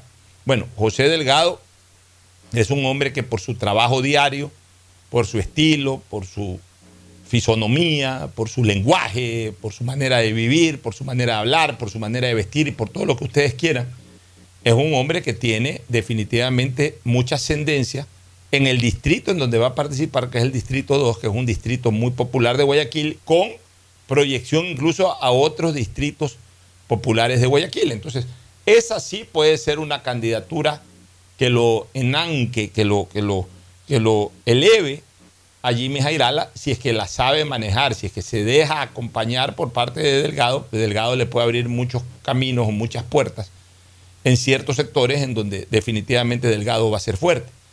Por el lado de Cintia, se anuncian candidaturas eh, eh, para, para la concejalía que en su gran mayoría han participado y han ganado la elección, o sea, son parte del Consejo Cantonal, con excepción de uno, que definitivamente se abrió y, va de candidato a la prefectura por otra organización política que es Andrés Hushman. Pero entiendo que está siendo ratificada Úrsula Strange, que en algún momento se hablaba que de repente iba a ser compañera de fórmula de Andrés. Eh, y, otros candidatos, otros candidatos que, eh, que han venido trabajando en el municipio y que también, en razón de cuatro años que han estado como concejales, pueden haber tenido mucha proximidad ya como, como, como funcionarios, o sea, más allá de ser conocidos o no, ya como, como partes del municipio, seguramente deben haber tenido mucho contacto con la población y eso los puede ayudar. Pero la fuerza de Cintia radica en su presencia como alcaldesa, en lo que ha trabajado como alcaldesa, en, su cercanía con la población, especialmente popular de Guayaquil como alcaldesa. Ese es su fuerte. Eh, lo que ella ha dado o no ha podido dar, pero ese es su fuerte. Entonces, eh, más allá de las críticas que pudo haber tenido por ciertos estamentos eh, periodísticos o, políticos, pero en todo caso ella tiene una fuerza ahí propia de ejercer el cargo, de haber dedicado buena parte del ejercicio de ese cargo en atender a sectores populares, que son los que mayoritariamente tienen los votos. Por eso es que ella en este momento aparece como la candidata más sólida a la alcaldía seguido de Jairala, pero no hay que descartar, y esto es importante, no hay que descartar lo que pueda ocurrir con Aquiles Álvarez. Aquiles Álvarez es el candidato del correísmo. O sea, aquí tenemos que entender de que en este país el correísmo sí tiene un porcentaje fijo endosable. Que eh, eh, más que en, este país sí, pero especialmente en esta ciudad, que yo creo que radica aproximadamente en un 20-22%. Y de ahí lo que le puede aportar Álvarez. Álvarez representa a la juventud, es un hombre que no pasa de 35, 38 años. A Barcelona, de alguna manera, no de alguna manera, se vinculó mucho al Barcelona, fue un dirigente importante de Barcelona en estos últimos años. Y aunque el hecho de ser dirigente de Barcelona o de Melec no garantiza que toda la hinchada de esos equipos le den el voto a un dirigente, pero igual está en la palestra, ha estado ahí, hay gente joven especialmente que lo que le interesa en la vida es el fútbol y nada más que el fútbol y les importa un bledo el resto de los políticos y van y le dan el voto al dirigente que conocen. O sea, de todas maneras, Álvarez, sobre todo por su vinculación con un sector político fuerte en Guayaquil como es el correísmo, tiene garantizada también una votación importante. Ahora, ¿a quién afecta más la presencia de Álvarez? Yo diría que afecta a las a, los dos candidatos, a los dos candidatos que están arriba, que son a Cintia Viteri y a, y a, Jimmy Jairala. ¿Y por qué? Porque ambos, tanto Cintia Viteri como Jairala, tienen como principal fortaleza la votación popular. Ninguno de los dos, ni en el caso de Jairala, ni en el caso de, Viteri, hoy se puede decir de que tengan un gran porcentaje de votación en la clase media. ¿Y a dónde ataca el voto correísta en la clase popular. Entonces les va a mermar a ambos. Ahora, ¿cuánto les mermará a ambos? ¿A quién le mermará más? Pienso que le puede mermar un poco más a Jairala, porque Jairala fue el candidato que en tiempo pasado se identificó mucho con el correísmo y hoy ya no está con el correísmo y al contrario va a tener un candidato correísta que corra en estas elecciones como, como tercera opción hasta el momento. Entonces, pues a, Jairala le puede afectar un poco más. Y en la clase media, evidentemente, pues ahí hay un candidato que, yo creo que es prototipo de clase media, que, pudiera captar un, voto importante de la clase media, pero que creo que equivocadamente eh, confundió su campaña. Y se ha dedicado, o su pre-campaña, y se ha dedicado mucho en los últimos dos años a trabajar solamente en los sectores populares pudo haber fortalecido un poco más la presencia en la clase media, que, podría haber sido su votación natural, y estoy hablando de Pedro Pablo Duarte. Pero bueno, ese es un panorama preliminar, este, Gustavo. Bajo ningún concepto podemos decir de que ya eh, hecho este análisis, por ahí va la cosa, pero sí es una visión preliminar. ¿Tu, tu comentario? Es un buen paneo lo que acabas de hacer. Te he escuchado con suma atención y no tengo nada que aportar sino suscribir lo que tú muy bien has señalado. El análisis es perfecto, no, hay, yo no veo qué pudiera argumentarse. Eh, decía Gustavo Novoa cuando alguien hacía una exposición adecuada, no hay desperdicio, no hay nada que, alegar, eh, eh, Alfonso. creo que el, al paneo hecho al día de hoy. Al día de hoy. Al día de hoy vamos a ver qué sucede en los próximos momentos. Solamente un, dato curioso que quisiera agregar al análisis, nada más, que es un dato curioso, que un partido político que ganó la elección hace un año no tenga nada que decir en estas elecciones, en estas elecciones Alfonso. Es que esa es la novedad, la sorpresa y lo que todo el mundo se pregunta. ¿Y dónde está Creo? ¿Qué candidaturas está planteando Creo? Tanto en Guayaquil, en Guayas, en el resto del país. Ese es un tema que tiene que informarlo Guido Chiriboga, mi queridísimo amigo de toda la vida. Pero tiene que en algún momento venir. Yo voy a tratar de entrevistarlo a Guido esta semana, porque la verdad es que eh, no se escuchan candidatos de Creo. Y a lo mejor sacan, a lo mejor no sacan, no sé. Pero evidentemente la pregunta que se hace todo el mundo, oye, ¿suenan estos candidatos para la alcaldía de Guayaquil? Ah, ya ve fulano, sultano, perencejo. Oye, para la prefectura, sultano, perencejo. Oye, para Quito está sonando el de aquí, el de allá, el de más allá. Y todo el mundo se pregunta, oye, ¿y, cuáles son los candidatos de Creo? Entonces, sí, es un tema que, que, yo creo que debe de inquietar al sector político qué está pasando con Creo de cara a las elecciones inmediatas que vamos a tener en apenas seis meses más. Nos, vamos a la pausa contigo, Gustavo. Mañana voy a hacer una pausa al análisis. Eh, y voy a trasladar, en cambio, ahora el, de la prefectura y el de otros cantones importantes y ciudades importantes como la de Quito para miércoles y viernes para que tú participes en cada uno de estos análisis. Nos vamos a una Encantado, Alfonso. Nos vamos a una pausa, retornamos con el segmento deportivo. Ya está Agustín Filomentor, Guevara Morillo a la espera también de Tete Tinoco. Ya volvemos. Auspician este programa. Aceites y lubricantes Gulf, el aceite de mayor tecnología en el mercado. Acaricia el motor de tu vehículo para que funcione como un verdadero Fórmula 1 con aceites y lubricantes Gulf. Si te gusta el tenis, ahora llegó la oportunidad de vivir tu pasión en cualquier lugar con Bet 593. Regístrate en bet593.es y recibe un bono de hasta 300 dólares. Sí, un bono de hasta 300 dólares para que pronostiques resultados cuando quieras. Bet593.es, sponsor oficial de la Federación Ecuatoriana de Tenis y tiene el respaldo de Lotería Nacional. Aplican condiciones y restricciones. En Banco Guayaquil tenemos una nueva app y la hicimos pensando más como Nela. Mis amigos me dicen Nela y solo me dicen Marianela cuando están bravos. Mi mamá, Marianela. A mí me gusta que me digan Nela. Ahora tu app te dice como quieres. Nueva app Banco Guayaquil.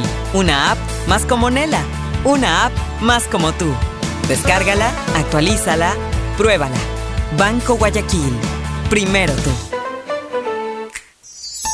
Ponte pilas y vacílate los descuentos de julio en Mole El Fortín. Del 15 al 31 de julio aprovecha las mejores ofertas en moda, electrodomésticos, accesorios, medicina y todo lo que puedas imaginar en un solo lugar. Ven y celebremos juntos a Guayaquil donde te conviene.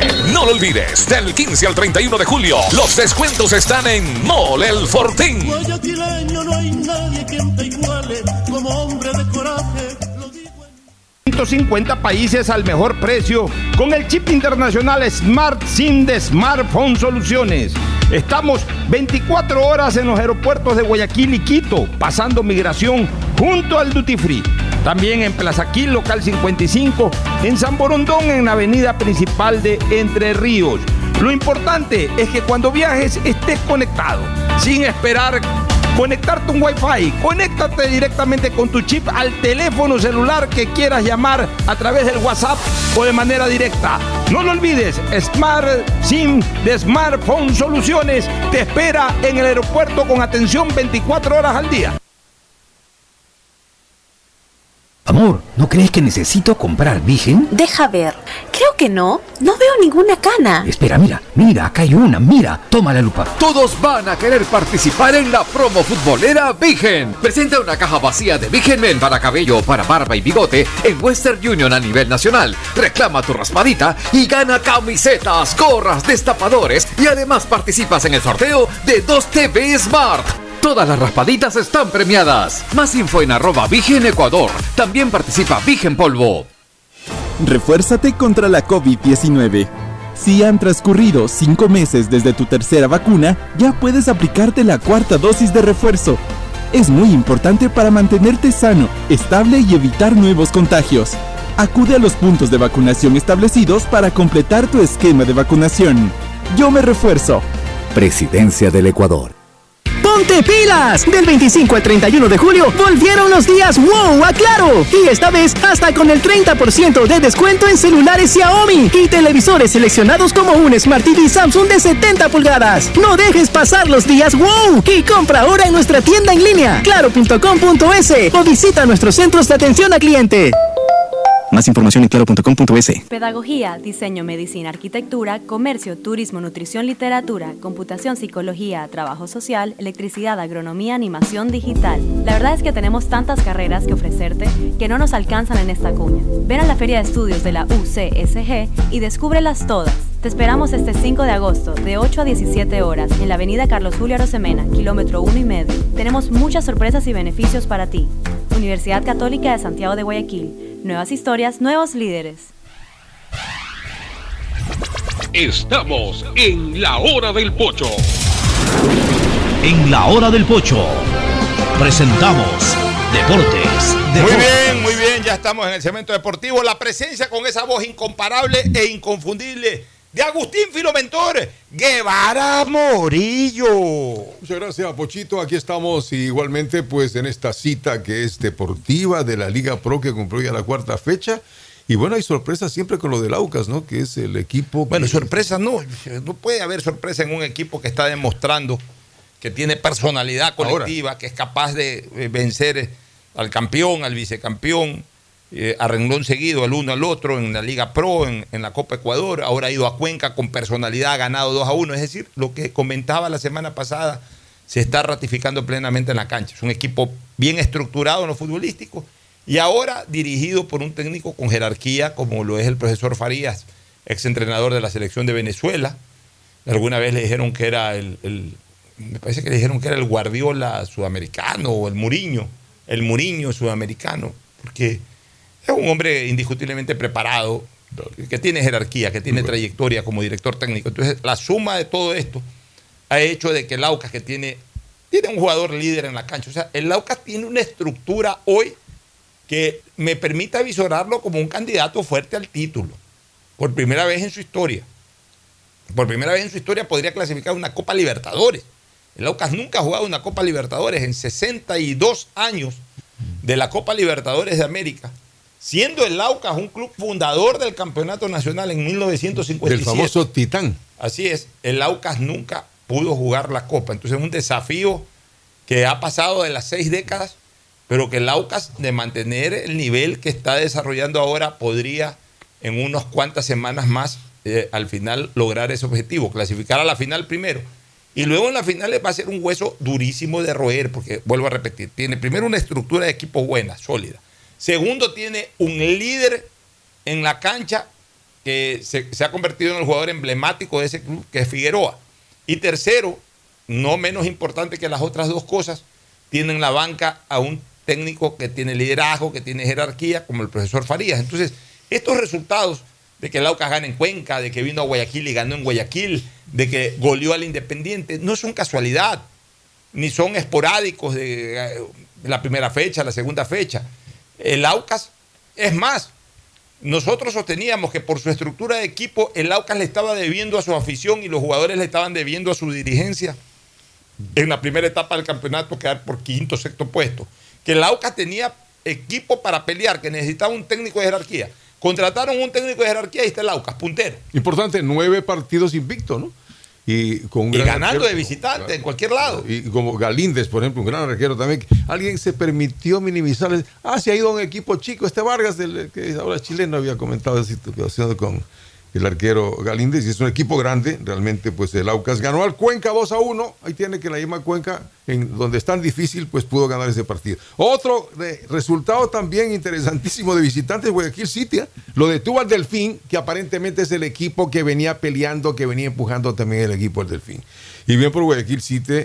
Que, ¿Cuánto ganó el City en 3-1. 3 a 1. O sea, el City también, otro equipo que, que tiene sus ciclos, ¿no? Ya es característico esto del City que en una misma temporada hacen una floja primera etapa, una muy buena segunda etapa, o a veces ha sido al revés, una muy buena primera etapa, una floja segunda etapa. Generalmente la segunda etapa el City la mejora en relación a la primera etapa. Pero bueno, ahí está el City, eh, está entre los punteros del campeonato, o sea, el Aucas está de puntero con 10, Luego viene la Católica, otro equipo que está mostrando. Eh, bueno, lo de la Católica, yo diría que es una prolongación. La Católica tiene casi una década siendo protagonista, siendo un gran animador de nuestros campeonatos. Tampoco ha podido llegar a una final. Sí ha llegado a Copa Libertadores. Eh, lo de Católica, eh, evidentemente, es mucho menos impactante que lo del Aucas, porque lo del Aucas realmente no nos acostumbró a estar en estos niveles como hoy. La Católica sí. pero el City Ahí está, creo que ya vamos a revisar la tabla de posiciones. El City está ahí en, la pelea, en los primeros puestos. Emelec eh, eh, está en tercer puesto el City. Emelec con su victoria, por más que no le guste a los hinchas del Emelec como juega, por más que pidan el fuera, Rescalvo fuera, que para mí es un técnico que solamente se puede caer en el Emelec si es campeón. Así sea vicecampeón, Rescalvo se tiene que ir. Solo el campeonato salva la continuidad de Rescalvo para una temporada más. Pero lo que no pueden es ya renunciar a esa posibilidad. El MLE está a tres puntos del Aucas. O sea, el MLE todavía está con claras posibilidades, ya vamos a hablar de eso. Con otros partidos. Bueno, y la fecha de sábado, pues la Liga de Quito, que tiene tantos problemas, la Liga de Quito, altibajos, en fin, que hasta la gente está pidiendo hasta la salida de su día, pero muy rápido, ¿no? Igual, pues, se ganó al técnico universitario por dos tantos a cero, poniendo gente nueva, en fin, esperemos que la liga se afiance porque es uno de los equipos importantes también. Y luego, pues lógicamente el partido que se esperaba, entonces aquí tenemos que analizar qué pasa con los que cobran el penal en el equipo de Barcelona, un partido que lo podía haber ganado, lo empató, sacó un punto en el estadio de Quito, ¿no? Digamos, ¿no? De, de, de San Olquí. De, de San Olquí eh, tampoco. Chillo, pero está en, está en el cantón Rumiñahui. Sí, pero eh, no pertenece a San Olquí, es otro sector ahora, ¿no? Bueno. llamado Chillo Gijón. Chillo Gijón, pero es el sector, el, sector del Valle. Del, valle eso es independiente del Valle, ¿no? ¿Qué pasó con esto del penal? Yo estuve en ese complejo hace 11 años, cuando solamente era un complejo, allí han hecho un estadio hermosísimo. A ver, Barcelona sacó un buen resultado a la larga. Sí, la gente queda con el sinsabor, nos comimos un penalti, dicen los barcelonistas, o decimos los barcelonistas, un penalti en la última jugada del partido. Eso marca un sinsabor, eso hace sentir el hecho de que se perdieron dos puntos que estaban en el bolsillo a disposición de un penalti. Estamos de acuerdo con repetitivo esto. Ya, pero en, el, en, el, en la concepción general, bueno, se le ha sacado un empate. Barcelona lo que no podía era perder. Se le ha sacado un empate al Independiente. Hay gente, ah, ahora celebras empates. No, no es que se celebre empate, pues tampoco se puede despreciar todo. Ahora resulta que si se gana 1 a 0, se desprecia el 1 a 0 porque se ganó 1 a 0. Si se gana 3 a 0, yo he escuchado, leído comentarios porque jugando horrible se ganó 3 a 0 porque el rival regaló los goles. que porque se pata, que, ahora ya te conformas con empates. Y fallas el penal. O sea, da la impresión de que los hinchas lo que quieren es que su equipo pierda y que lo goleen para, para, dar rienda suelta a toda su furia, a toda su amargura, a todo, su, a todo ese sentimiento eh, negativo que desgraciadamente la colectividad hoy expresa a través de las redes sociales. Y no debe de ser así. No, fallando un penalti, por supuesto que molesta, por supuesto que queda un sinsabor, por supuesto que queda un sabor mucho más agrio que dulce.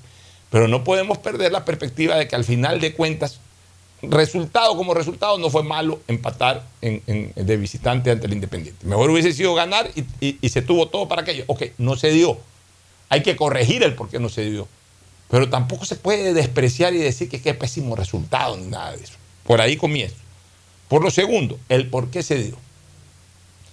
Eh, hubo un gol eh, bien tejido por parte de Independiente, hubo un gol de Cifuentes, que también yo quiero darle mérito a Cifuentes. La gente, ah, no, que se la regaló el arquero, le meten la culpa a Padilla, otros le meten la, culpa a Chunque. Que lo consiguió ya. Eh, eh, perdón, no es, no es, Padilla, sino a Ramírez. Otros le meten la culpa a Chunque. Yo creo que Ramírez se la quiso dar al lateral izquierdo. Chunque pensó que la pelota iba para él o por un, eh, factor de, de, reflejo, metió el pie, le cayó al lugar donde estaba Cifuentes. Bueno, hay que tener el mérito también, el centro delantero, como puse en un tuit los centrodelanteros, un 50% de sus goles los hace por méritos de juego y el otro 50% de los goles por su oportunismo. Y el oportunismo generalmente se determina por algún error de, de, la defensa rival, del guardameta rival, y ahí está pues el oportunista para hacer los goles. O sea, por si acaso no es que estoy comparando, ni lejanamente, pero solamente para, para, reforzar el concepto. El gordo Ronaldo, cuando era el mejor 9 del mundo, como que hacía goles maravillosos viniéndose de media cancha y con potencia, fuerza, velocidad y categoría, llegaba al arco rival, cañoneaba y hacía un gol. También el gordo Ronaldo estaba al pie del arco esperando de que un Oliver Kahn afloje una pelota para tocarla y hacer el gol. O sea, el mérito del centrodelantero no es 100% hacer los goles a punta de virtud futbolística. El buen centrodelantero también tiene que ser oportunista, es decir, estar en el lugar donde tiene que estar, donde la pelota le puede llegar, donde la puede empujar. Y ese es un mérito de Cifuentes en ese gol. Estuvo en el lugar preciso, oportuno, reaccionó rápido. Y por eso hizo el gol, porque si Cifuentes no estaba ahí, sí, la, la, receptaba mal Chunque, pero la volvía a coger Ramírez, o la rechazaba Ramírez. Pero ahí estuvo el centro delantero en el punto oportuno para hacer el gol del empate. ¿Qué pasó con el penalti? Lo que le viene pasando al Barcelona desde hace algún tiempo. El, domingo pasado perdió la opción de ganar la 9 de octubre y se comió un gol Fidel Martínez. y así por el estilo, revisen los goles. En Copa Libertadores se comió un gol el Quito Díaz, en Copa Sudamericana, perdón. En Copa en la Sudamericana o la Libertadores fue que quedó afuera. En la Sudamericana, cuando se come el penal Garcés. Garcés Eso fue la Libertadores. En la Libertadores se queda afuera porque el señor Carlos Garcés también se falló, eh, falló un penalti. Terrible. Mastriani te había fallado alguna vez. Mastriani falló también penaltis eh, eh, ahora en Barcelona, falló, me parece que contra Guayaquil City en, la ronda anterior, falló, hizo tres goles o una fecha antes había fallado un penalti. O sea, todos están fallando penaltis. Ahora le tocó a Nixon Molina. Vamos un poquito más atrás. Falló un penalti alemán que le metieron la culpa al Quito Díaz porque lo cobró Alemán. Ahora le meten la culpa a quien sea porque lo cobró Molina. Y si vamos mucho más atrás, parece que va perder una Copa Libertadores por fallar un penalti. Ya. Ahora, ¿qué es lo que yo creo? Que los penaltis también se entrenan. O sea, los penaltis no pueden ser como por ahí dijeron en, Twitter, ya es la inspiración y la calidad de un jugador. Nada es inspiración ni nada es calidad de un jugador. La técnica también se ensaya. La técnica también se entrena. No todo es inspiración. La técnica también se entrena. No, no, los sobre todo hoy en épocas actuales, en donde los futbolistas son profesionales, ganan verdaderas fortunas. Ganan verdaderas fortunas. Los futbolistas no pueden eh, dedicarse a entrenar una hora y media haciendo solo fútbol para la parte táctica tienen la responsabilidad de entrenar todo, entrenar definición, entrenar cabeceo, entrenar tiros libres, entrenar jugadas, eh, jugadas sorpresivas para cobrar tiros libres, para cobrar tiros de esquina, etc. Y tienen la obligación de cobrar penales. Los técnicos de antes determinaban una lista. Estos son los que me cobran. Cuando, el jugador que mejor cobraba los penaltis saltaba a la cancha, decían en el pizarrón, los penales ya saben, los cobra Agustín Guevara. Y, ya sabían los jugadores, si, no está Agustín Guevara o se asusta Agustín Guevara o lo que sea, el segundo en cobrarlo se llama Isaí Sánchez y el tercero se llama Tadeo Tinoco. O sea, en la cancha no tienen ni siquiera que pelearse la pelota. Eso, eso lo hacíamos en el barrio, eso lo hacíamos en el colegio. En el colegio, cuando las competencias eran internas de cursos, que no teníamos directores técnicos, porque en el colegio, cuando éramos parte de la selección del colegio y jugábamos intercolegiales, ya el entrenador, ahí si había entrenador, nos decía, Tú cobras el penalti, si no estás tú, lo cobra Sultano, lo cobra, lo cobra Perencejo. De un buen tiempo para acá, primero no se entrena. O sea, eh, y eso hay que entrenarlo, hay que entrenarlo. El jugador tiene que constantemente entrenar eh, eh, los penales para perfeccionarlo. Puede ser que igual entrenando se lo coma, porque pueden haber otros factores en un partido de fútbol que no los hay en el entrenamiento. Pero eso no le quita la obligación al jugador de entrenar si es, es jugador de penales. Segundo, porque en el entrenamiento es que el técnico también se da cuenta quiénes son los que mejor cobran los penales. Entonces ya puede armar una lista y puede determinarla. Tercero, porque qué feo que se ve, y ocurre mucho en Barcelona, que se comienzan a, a, pelear por la disputa del balón para cobrar un penalti, presta que lo cobro. No, no, no, yo lo cobro. Parece barrio eso, parece colegio. Y al final. Sí, no, eso ya tiene que ir predeterminado. Ayer también no vi el partido de Melepo, me dicen que iba a cobrar el penalti Rodríguez y lo quería cobrar Quiroga. ¿Qué pasa? No, señores, eso ya está determinado, debe ser determinado por el técnico. El técnico tiene que decir quiénes cobran los tiros de esquina, quiénes cobran los tiros libres. No eh, eh, para eso están los técnicos. ¿Quién le ha dicho a los técnicos que su única función es determinar un sistema táctico y hacer cambios? No. El técnico tiene que preparar absolutamente todos los detalles de un partido de fútbol. Pero desgraciadamente en, este, en, el sistema moderno, no sé si del fútbol mundial, por lo menos aquí en el Ecuador, Estos jugadores que ganan miles de miles de dólares resulta que van solamente a entrenar y hacer fútbol para diseñar sistemas tácticos, pero no entrenan la parte técnica que hay que perfeccionarla día a día. nadie es infalible, ¿no? Ahí le pasó a Lucho Suárez, ¿ah? ahora en la repechaje que, le correspondió, falló el penal y Bueno, un penalti lo puede fallar cualquiera, pero hay que entrenarlo. Vamos con Tadeo Tinoco, que ya mañana lo que queremos ver aquí en estudios. También en la cancha. Esto, está en la cancha. Zoom es para o las personas que están enfermas como Fernando Flores o las personas que ya por una condición de alguna naturaleza hacen Zoom eh, cotidianamente como Gustavo González. El Zoom no es un instrumento para la comodidad. Mañana usted, señor Tadeo Tinoco, se siente en su silla o no sale al aire. Tadeo, buenos días, bienvenido. Prenda el micrófono. No se oye. Prenda el micrófono. Ahí están los problemas del Zoom. Yo no trabajo con Zoom. Prenda el micrófono, por favor. No, tiene micrófono, ¿qué pasó? Algo sucedió por allí. Bueno, que estoy arreglando porque estamos por señal. No es señal eh, del teléfono, sino es señal de la donde estamos ubicados en la cobertura eh, eh. de Liga Pro. Permítame un segundito y ya me... La Liga Pro. Ya, bueno, por lo menos hoy día justifica porque está en un punto de noticias, sino que el viernes lo escuché por Zoom ya no me gustó. Hoy día, bueno, está de todas maneras, sí es noticia y ahí sí se justifica plenamente. Y habrá el presidente de la Liga Pro. En la Liga Pro. Así que vamos a ver si es que se puede eh, reactivar la señal de Tadeo Tinoco desde la Liga Pro. Revisemos la Si no, nos vamos, no, vámonos a una pausa. Hay otros partidos más. Ahí está, a ver, Tadeo Tinoco. Ahí está, Tadeo. Estamos, no es porque que estamos fuera en la casa ni nada, estamos desde el Congreso de Presidentes de Liga Pro, donde Miguel Ángel Ora acaba de ser reelecto presidente de la institución por cuatro años más, con una votación de 21 a 5, comentarle, porque y a 21 a 5 fue la votación de los 26 clubes presentes aquí en el centro de convenciones de la Universidad Espíritu Santo. ¿Cuáles fueron los cinco que no votaron por Miguel Lor?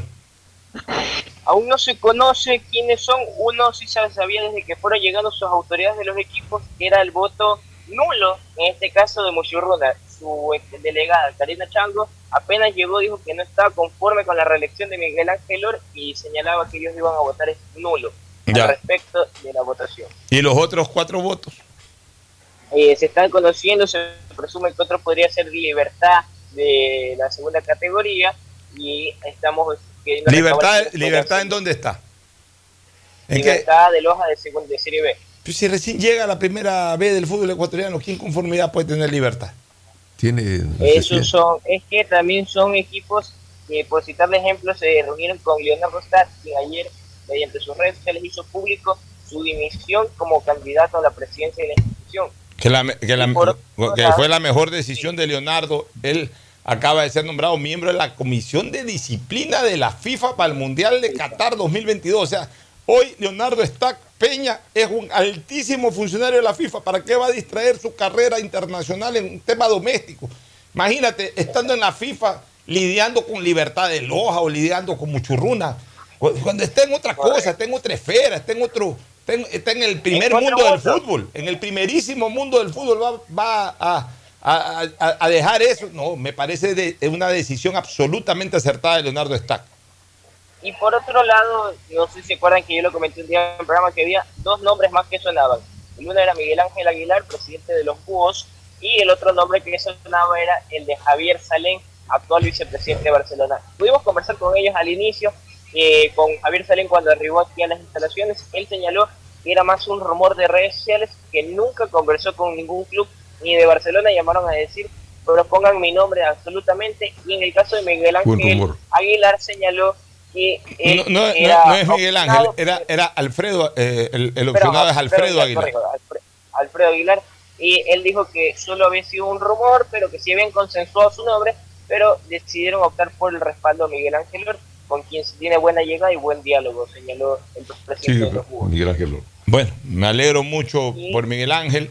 Miguel Ángel ha hecho una muy buena eh, presidencia, comenzó de cero, ahora ya no comienza de cero, ahora su segundo periodo ya es cimentado en, un, en un trabajo hecho por él mismo, que lo conoce perfectamente, y yo creo que estos cuatro años va a corregir lo que falta por corregir, que sí, puede ser todavía mucho, pero de cero eh, eh, evidentemente pues no se puede soplar y hacer botella. Ya el sopló, todavía no está hecha la botella, pero ya está en construcción esa botella. Ya no va a soplar, ahora va a terminar de moldearla, de pulirla y esperemos que en cuatro años más Miguel Ángel entregue, porque no puede haber más de una reelección, es una entidad deportiva y máximo puede haber una reelección.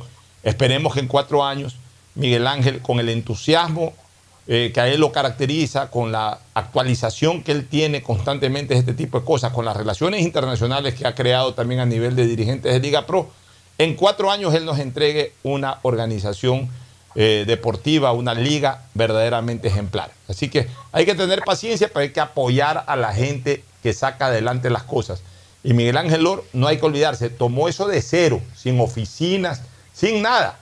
Ahí está la Liga Pro, creada la Liga Pro, eres el presidente de la Liga Pro, ve qué haces. Y, de a poco fue creando lo que hoy ya tenemos, que es algo bueno y que puede ser mucho mejor, pero para eso necesita un tiempo más. Eh, en estos momentos se está dando la votación para conformar el resto del directorio. Los vocales se dio un receso de 15 minutos. Ahí es cuando se conversó con uno que otro dirigente. Todos puntualizan el pedido del VAR para estos cuatro años como franquicia de Liga Pro. Y en estos, como señalaba, se está conformando el resto del directorio y la posesión del nuevo periodo se dará entre los primeros 15 días de enero del 2023 para comentarles e informarles desde acá. Muy bien, gracias Tete. Entonces cerramos su informe, ya mañana lo tenemos aquí en Estudios ah, Centrales.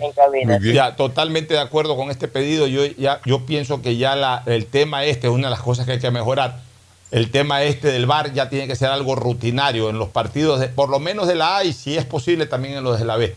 Ya de, manera definitiva y no a, a solicitud de parte, sino de oficio ya la Liga Pro debería de establecer en todos los partidos del torneo eh, justamente esto del VAR para reducir al máximo, al máximo posible, reducir los errores arbitrales. Nos vamos a la pausa, retornamos con Agustín Guevara para seguir comentando la jornada, especialmente el partido de Melec. Ya volvemos. El siguiente es un espacio publicitario apto para todo público.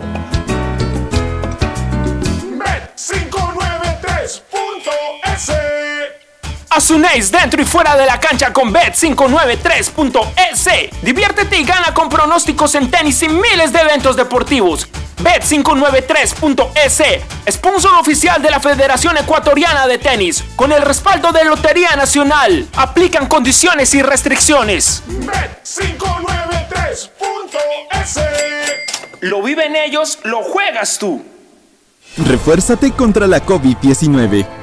Si ya tienes las dos primeras dosis y han pasado cuatro meses de su última aplicación, ya puedes aplicarte tu tercera dosis de refuerzo. La vacunación es obligatoria para mayores de 18 años y ayuda a combatir el repunte de contagios.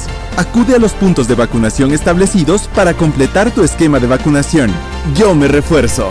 Presidencia del Ecuador. En Claro encuentras tu nuevo Smart TV para que disfrutes tus series, películas y partidos favoritos con la mejor resolución Ultra HD. Compra un Smart TV Samsung de 65 pulgadas en 36 cuotas de 60 dólares con 84. Pídelo en nuestra tienda en línea en claro.com.es o en nuestros centros de atención al cliente. Conectados podemos más. Más información en claro.com.es. Ponte pilas y vacílate los descuentos de julio en Mole El Fortín. Del 15 al 31 de julio aprovecha las mejores ofertas en moda, electrodomésticos, accesorios, medicina y todo lo que puedas imaginar en un solo lugar. Ven y celebremos juntos a Guayaquil donde te conviene. No lo olvides, del 15 al 31 de julio los descuentos están en Mole El Fortín. no hay nadie que te iguale como hombre de. Refuérzate contra la COVID-19.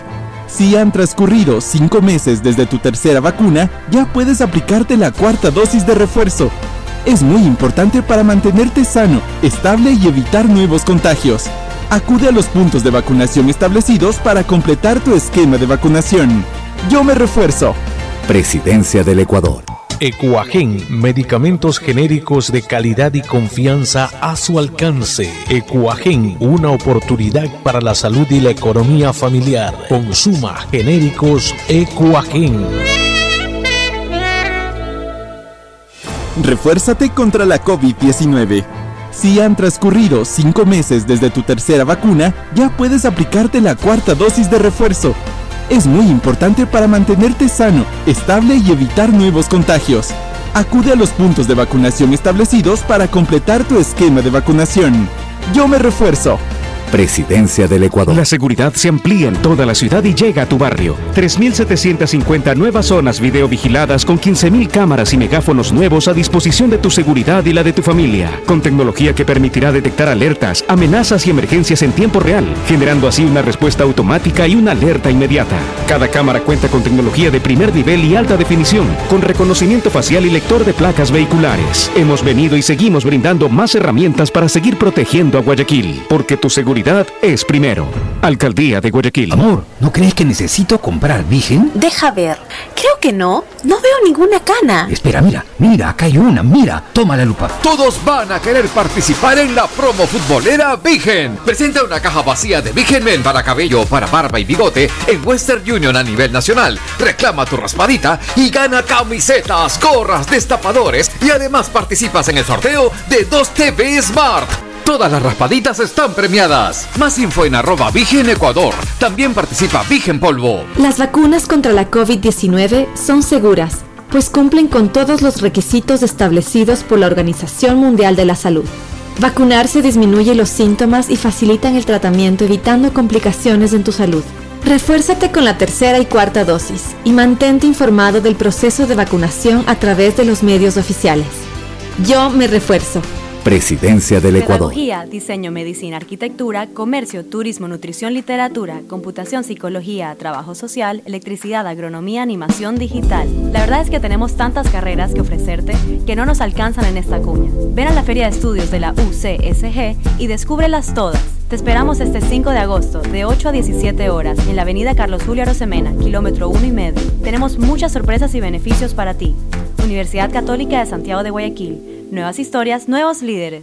Las vacunas contra la COVID-19 son seguras, pues cumplen con todos los requisitos establecidos por la Organización Mundial de la Salud.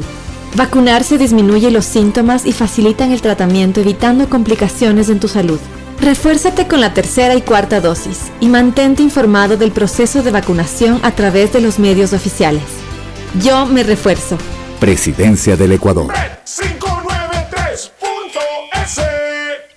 Mejor jugada siempre será divertirte con Bet593. Pronósticos deportivos y juegos en línea. Regístrate ahora en bet593.es y recibe un bono de hasta 300 dólares para que empieces a pronosticar. Bet593, sponsor oficial de la Federación Ecuatoriana de Tenis, con el respaldo de Lotería Nacional. Bet593.es lo viven ellos, lo juegas tú. Aplican condiciones y restricciones. Viaja conectado con Internet a más de 150 países al mejor precio con el chip internacional Smart SIM de Smartphone Soluciones.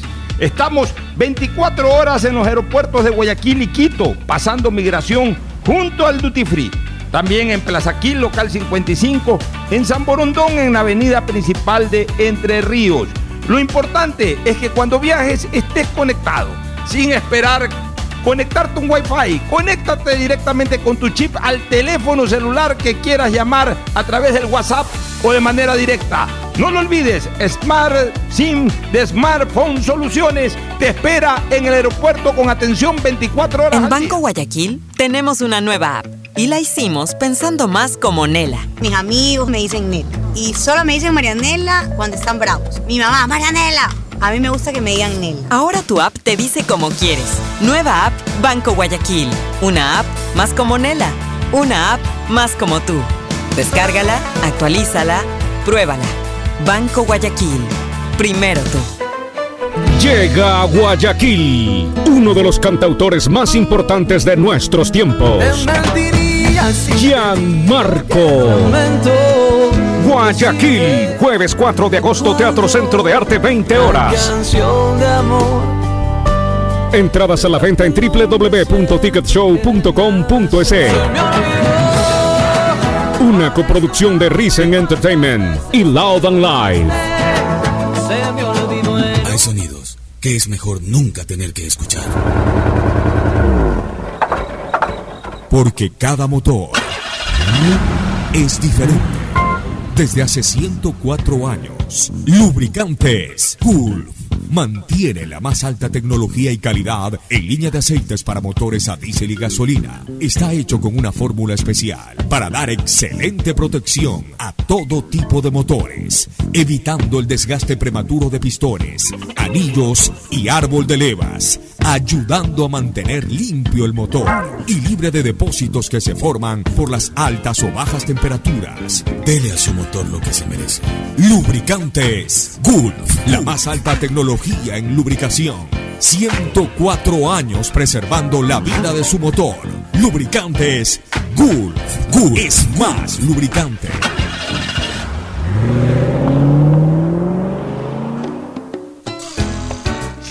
Espacio publicitario. Usted está escuchando un programa de opinión, categoría O, apto para todo público. Bueno, retornamos con Agustín Filumendor Guevara Morillo y sigue el recorrido de la jornada. Y la fecha y los de arriba y los de abajo, ¿no? Porque también, por ejemplo, el partido este Cumbayá, mucho runa. Supuestamente, pues debía haber ganado Cumbayá, pero mucho runa le sacó el punto. sacó el punto ahí de, de visitante. Es que también este Cumbayá no, no, no terminó, no terminó armándose eh, competitivamente. Puede ser que sea ascensor. puede ser que sea ascensor y, y, la verdad es que son equipos que desaprovechan porque Cumbayá de todas maneras eh, entiendo que está siendo manejado por, gente que tiene ciertos recursos económicos, pero como que eh, llegan y, desaprovechan la oportunidad, no, no, no, no le meten todo. Lo que sí preocupa de los zambateños, ¿ah? Mira que Cumbayá está en el puesto 15, o sea. junto al Macará. Eh, eh, eh, está en el puesto 15 ahora.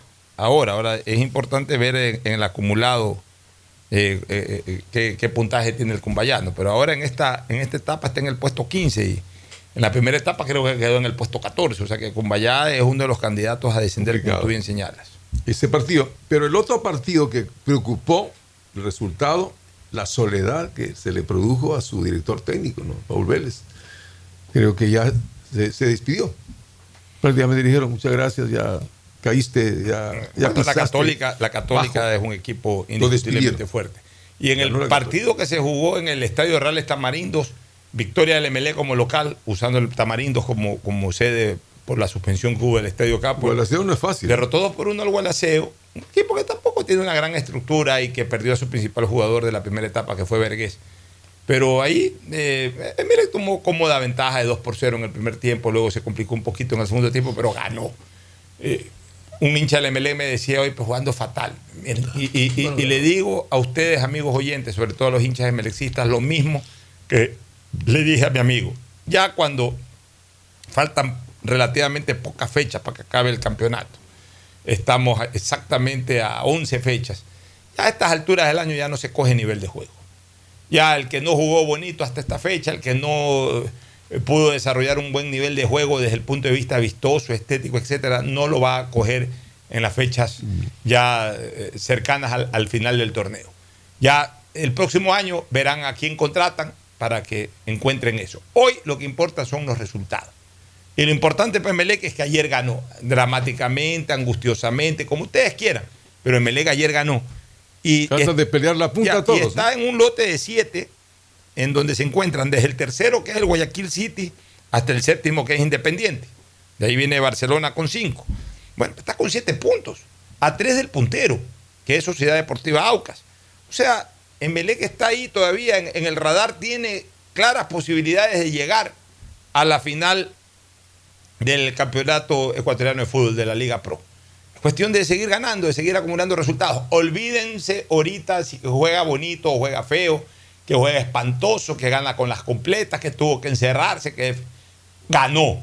A estas alturas del campeonato lo que interesa es que se sume la mayor cantidad de puntos posibles.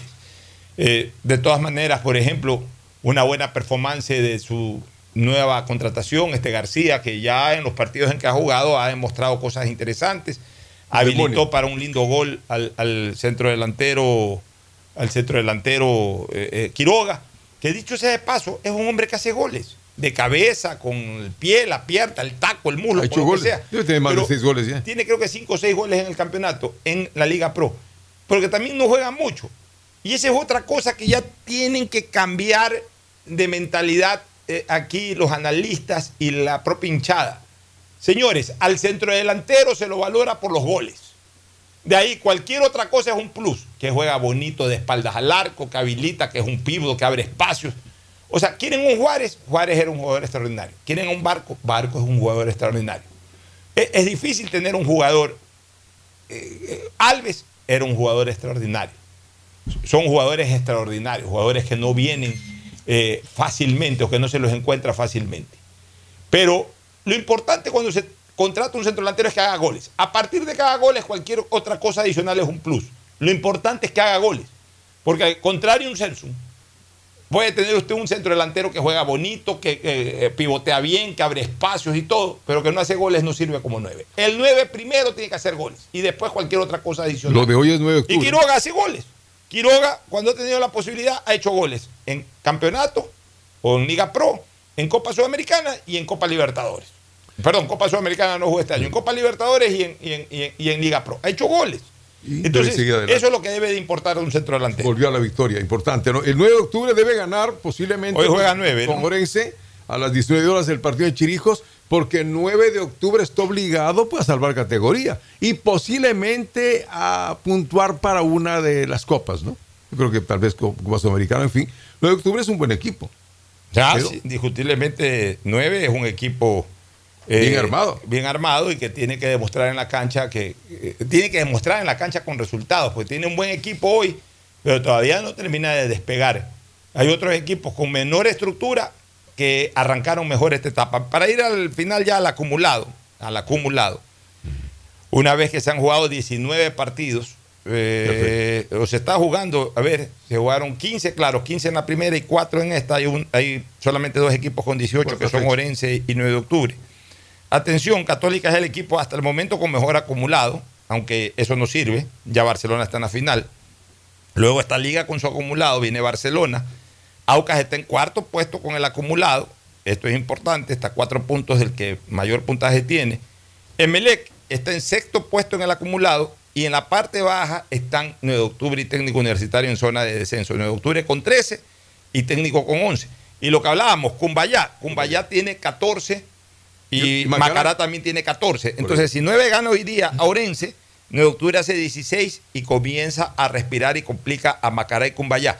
De ahí el, puesto 12 lo tiene eh, Orense con 22. Entonces, ya es un poco más lejano. Yo diría que de Orense para arriba, incluyendo Gualaceo, Muchurruna, no van a tener ningún problema. Pero técnico y Macará son complicados todavía. Pero hoy los equipos que están complicados para el descenso son Macará, Cumbayá, 9 y técnico.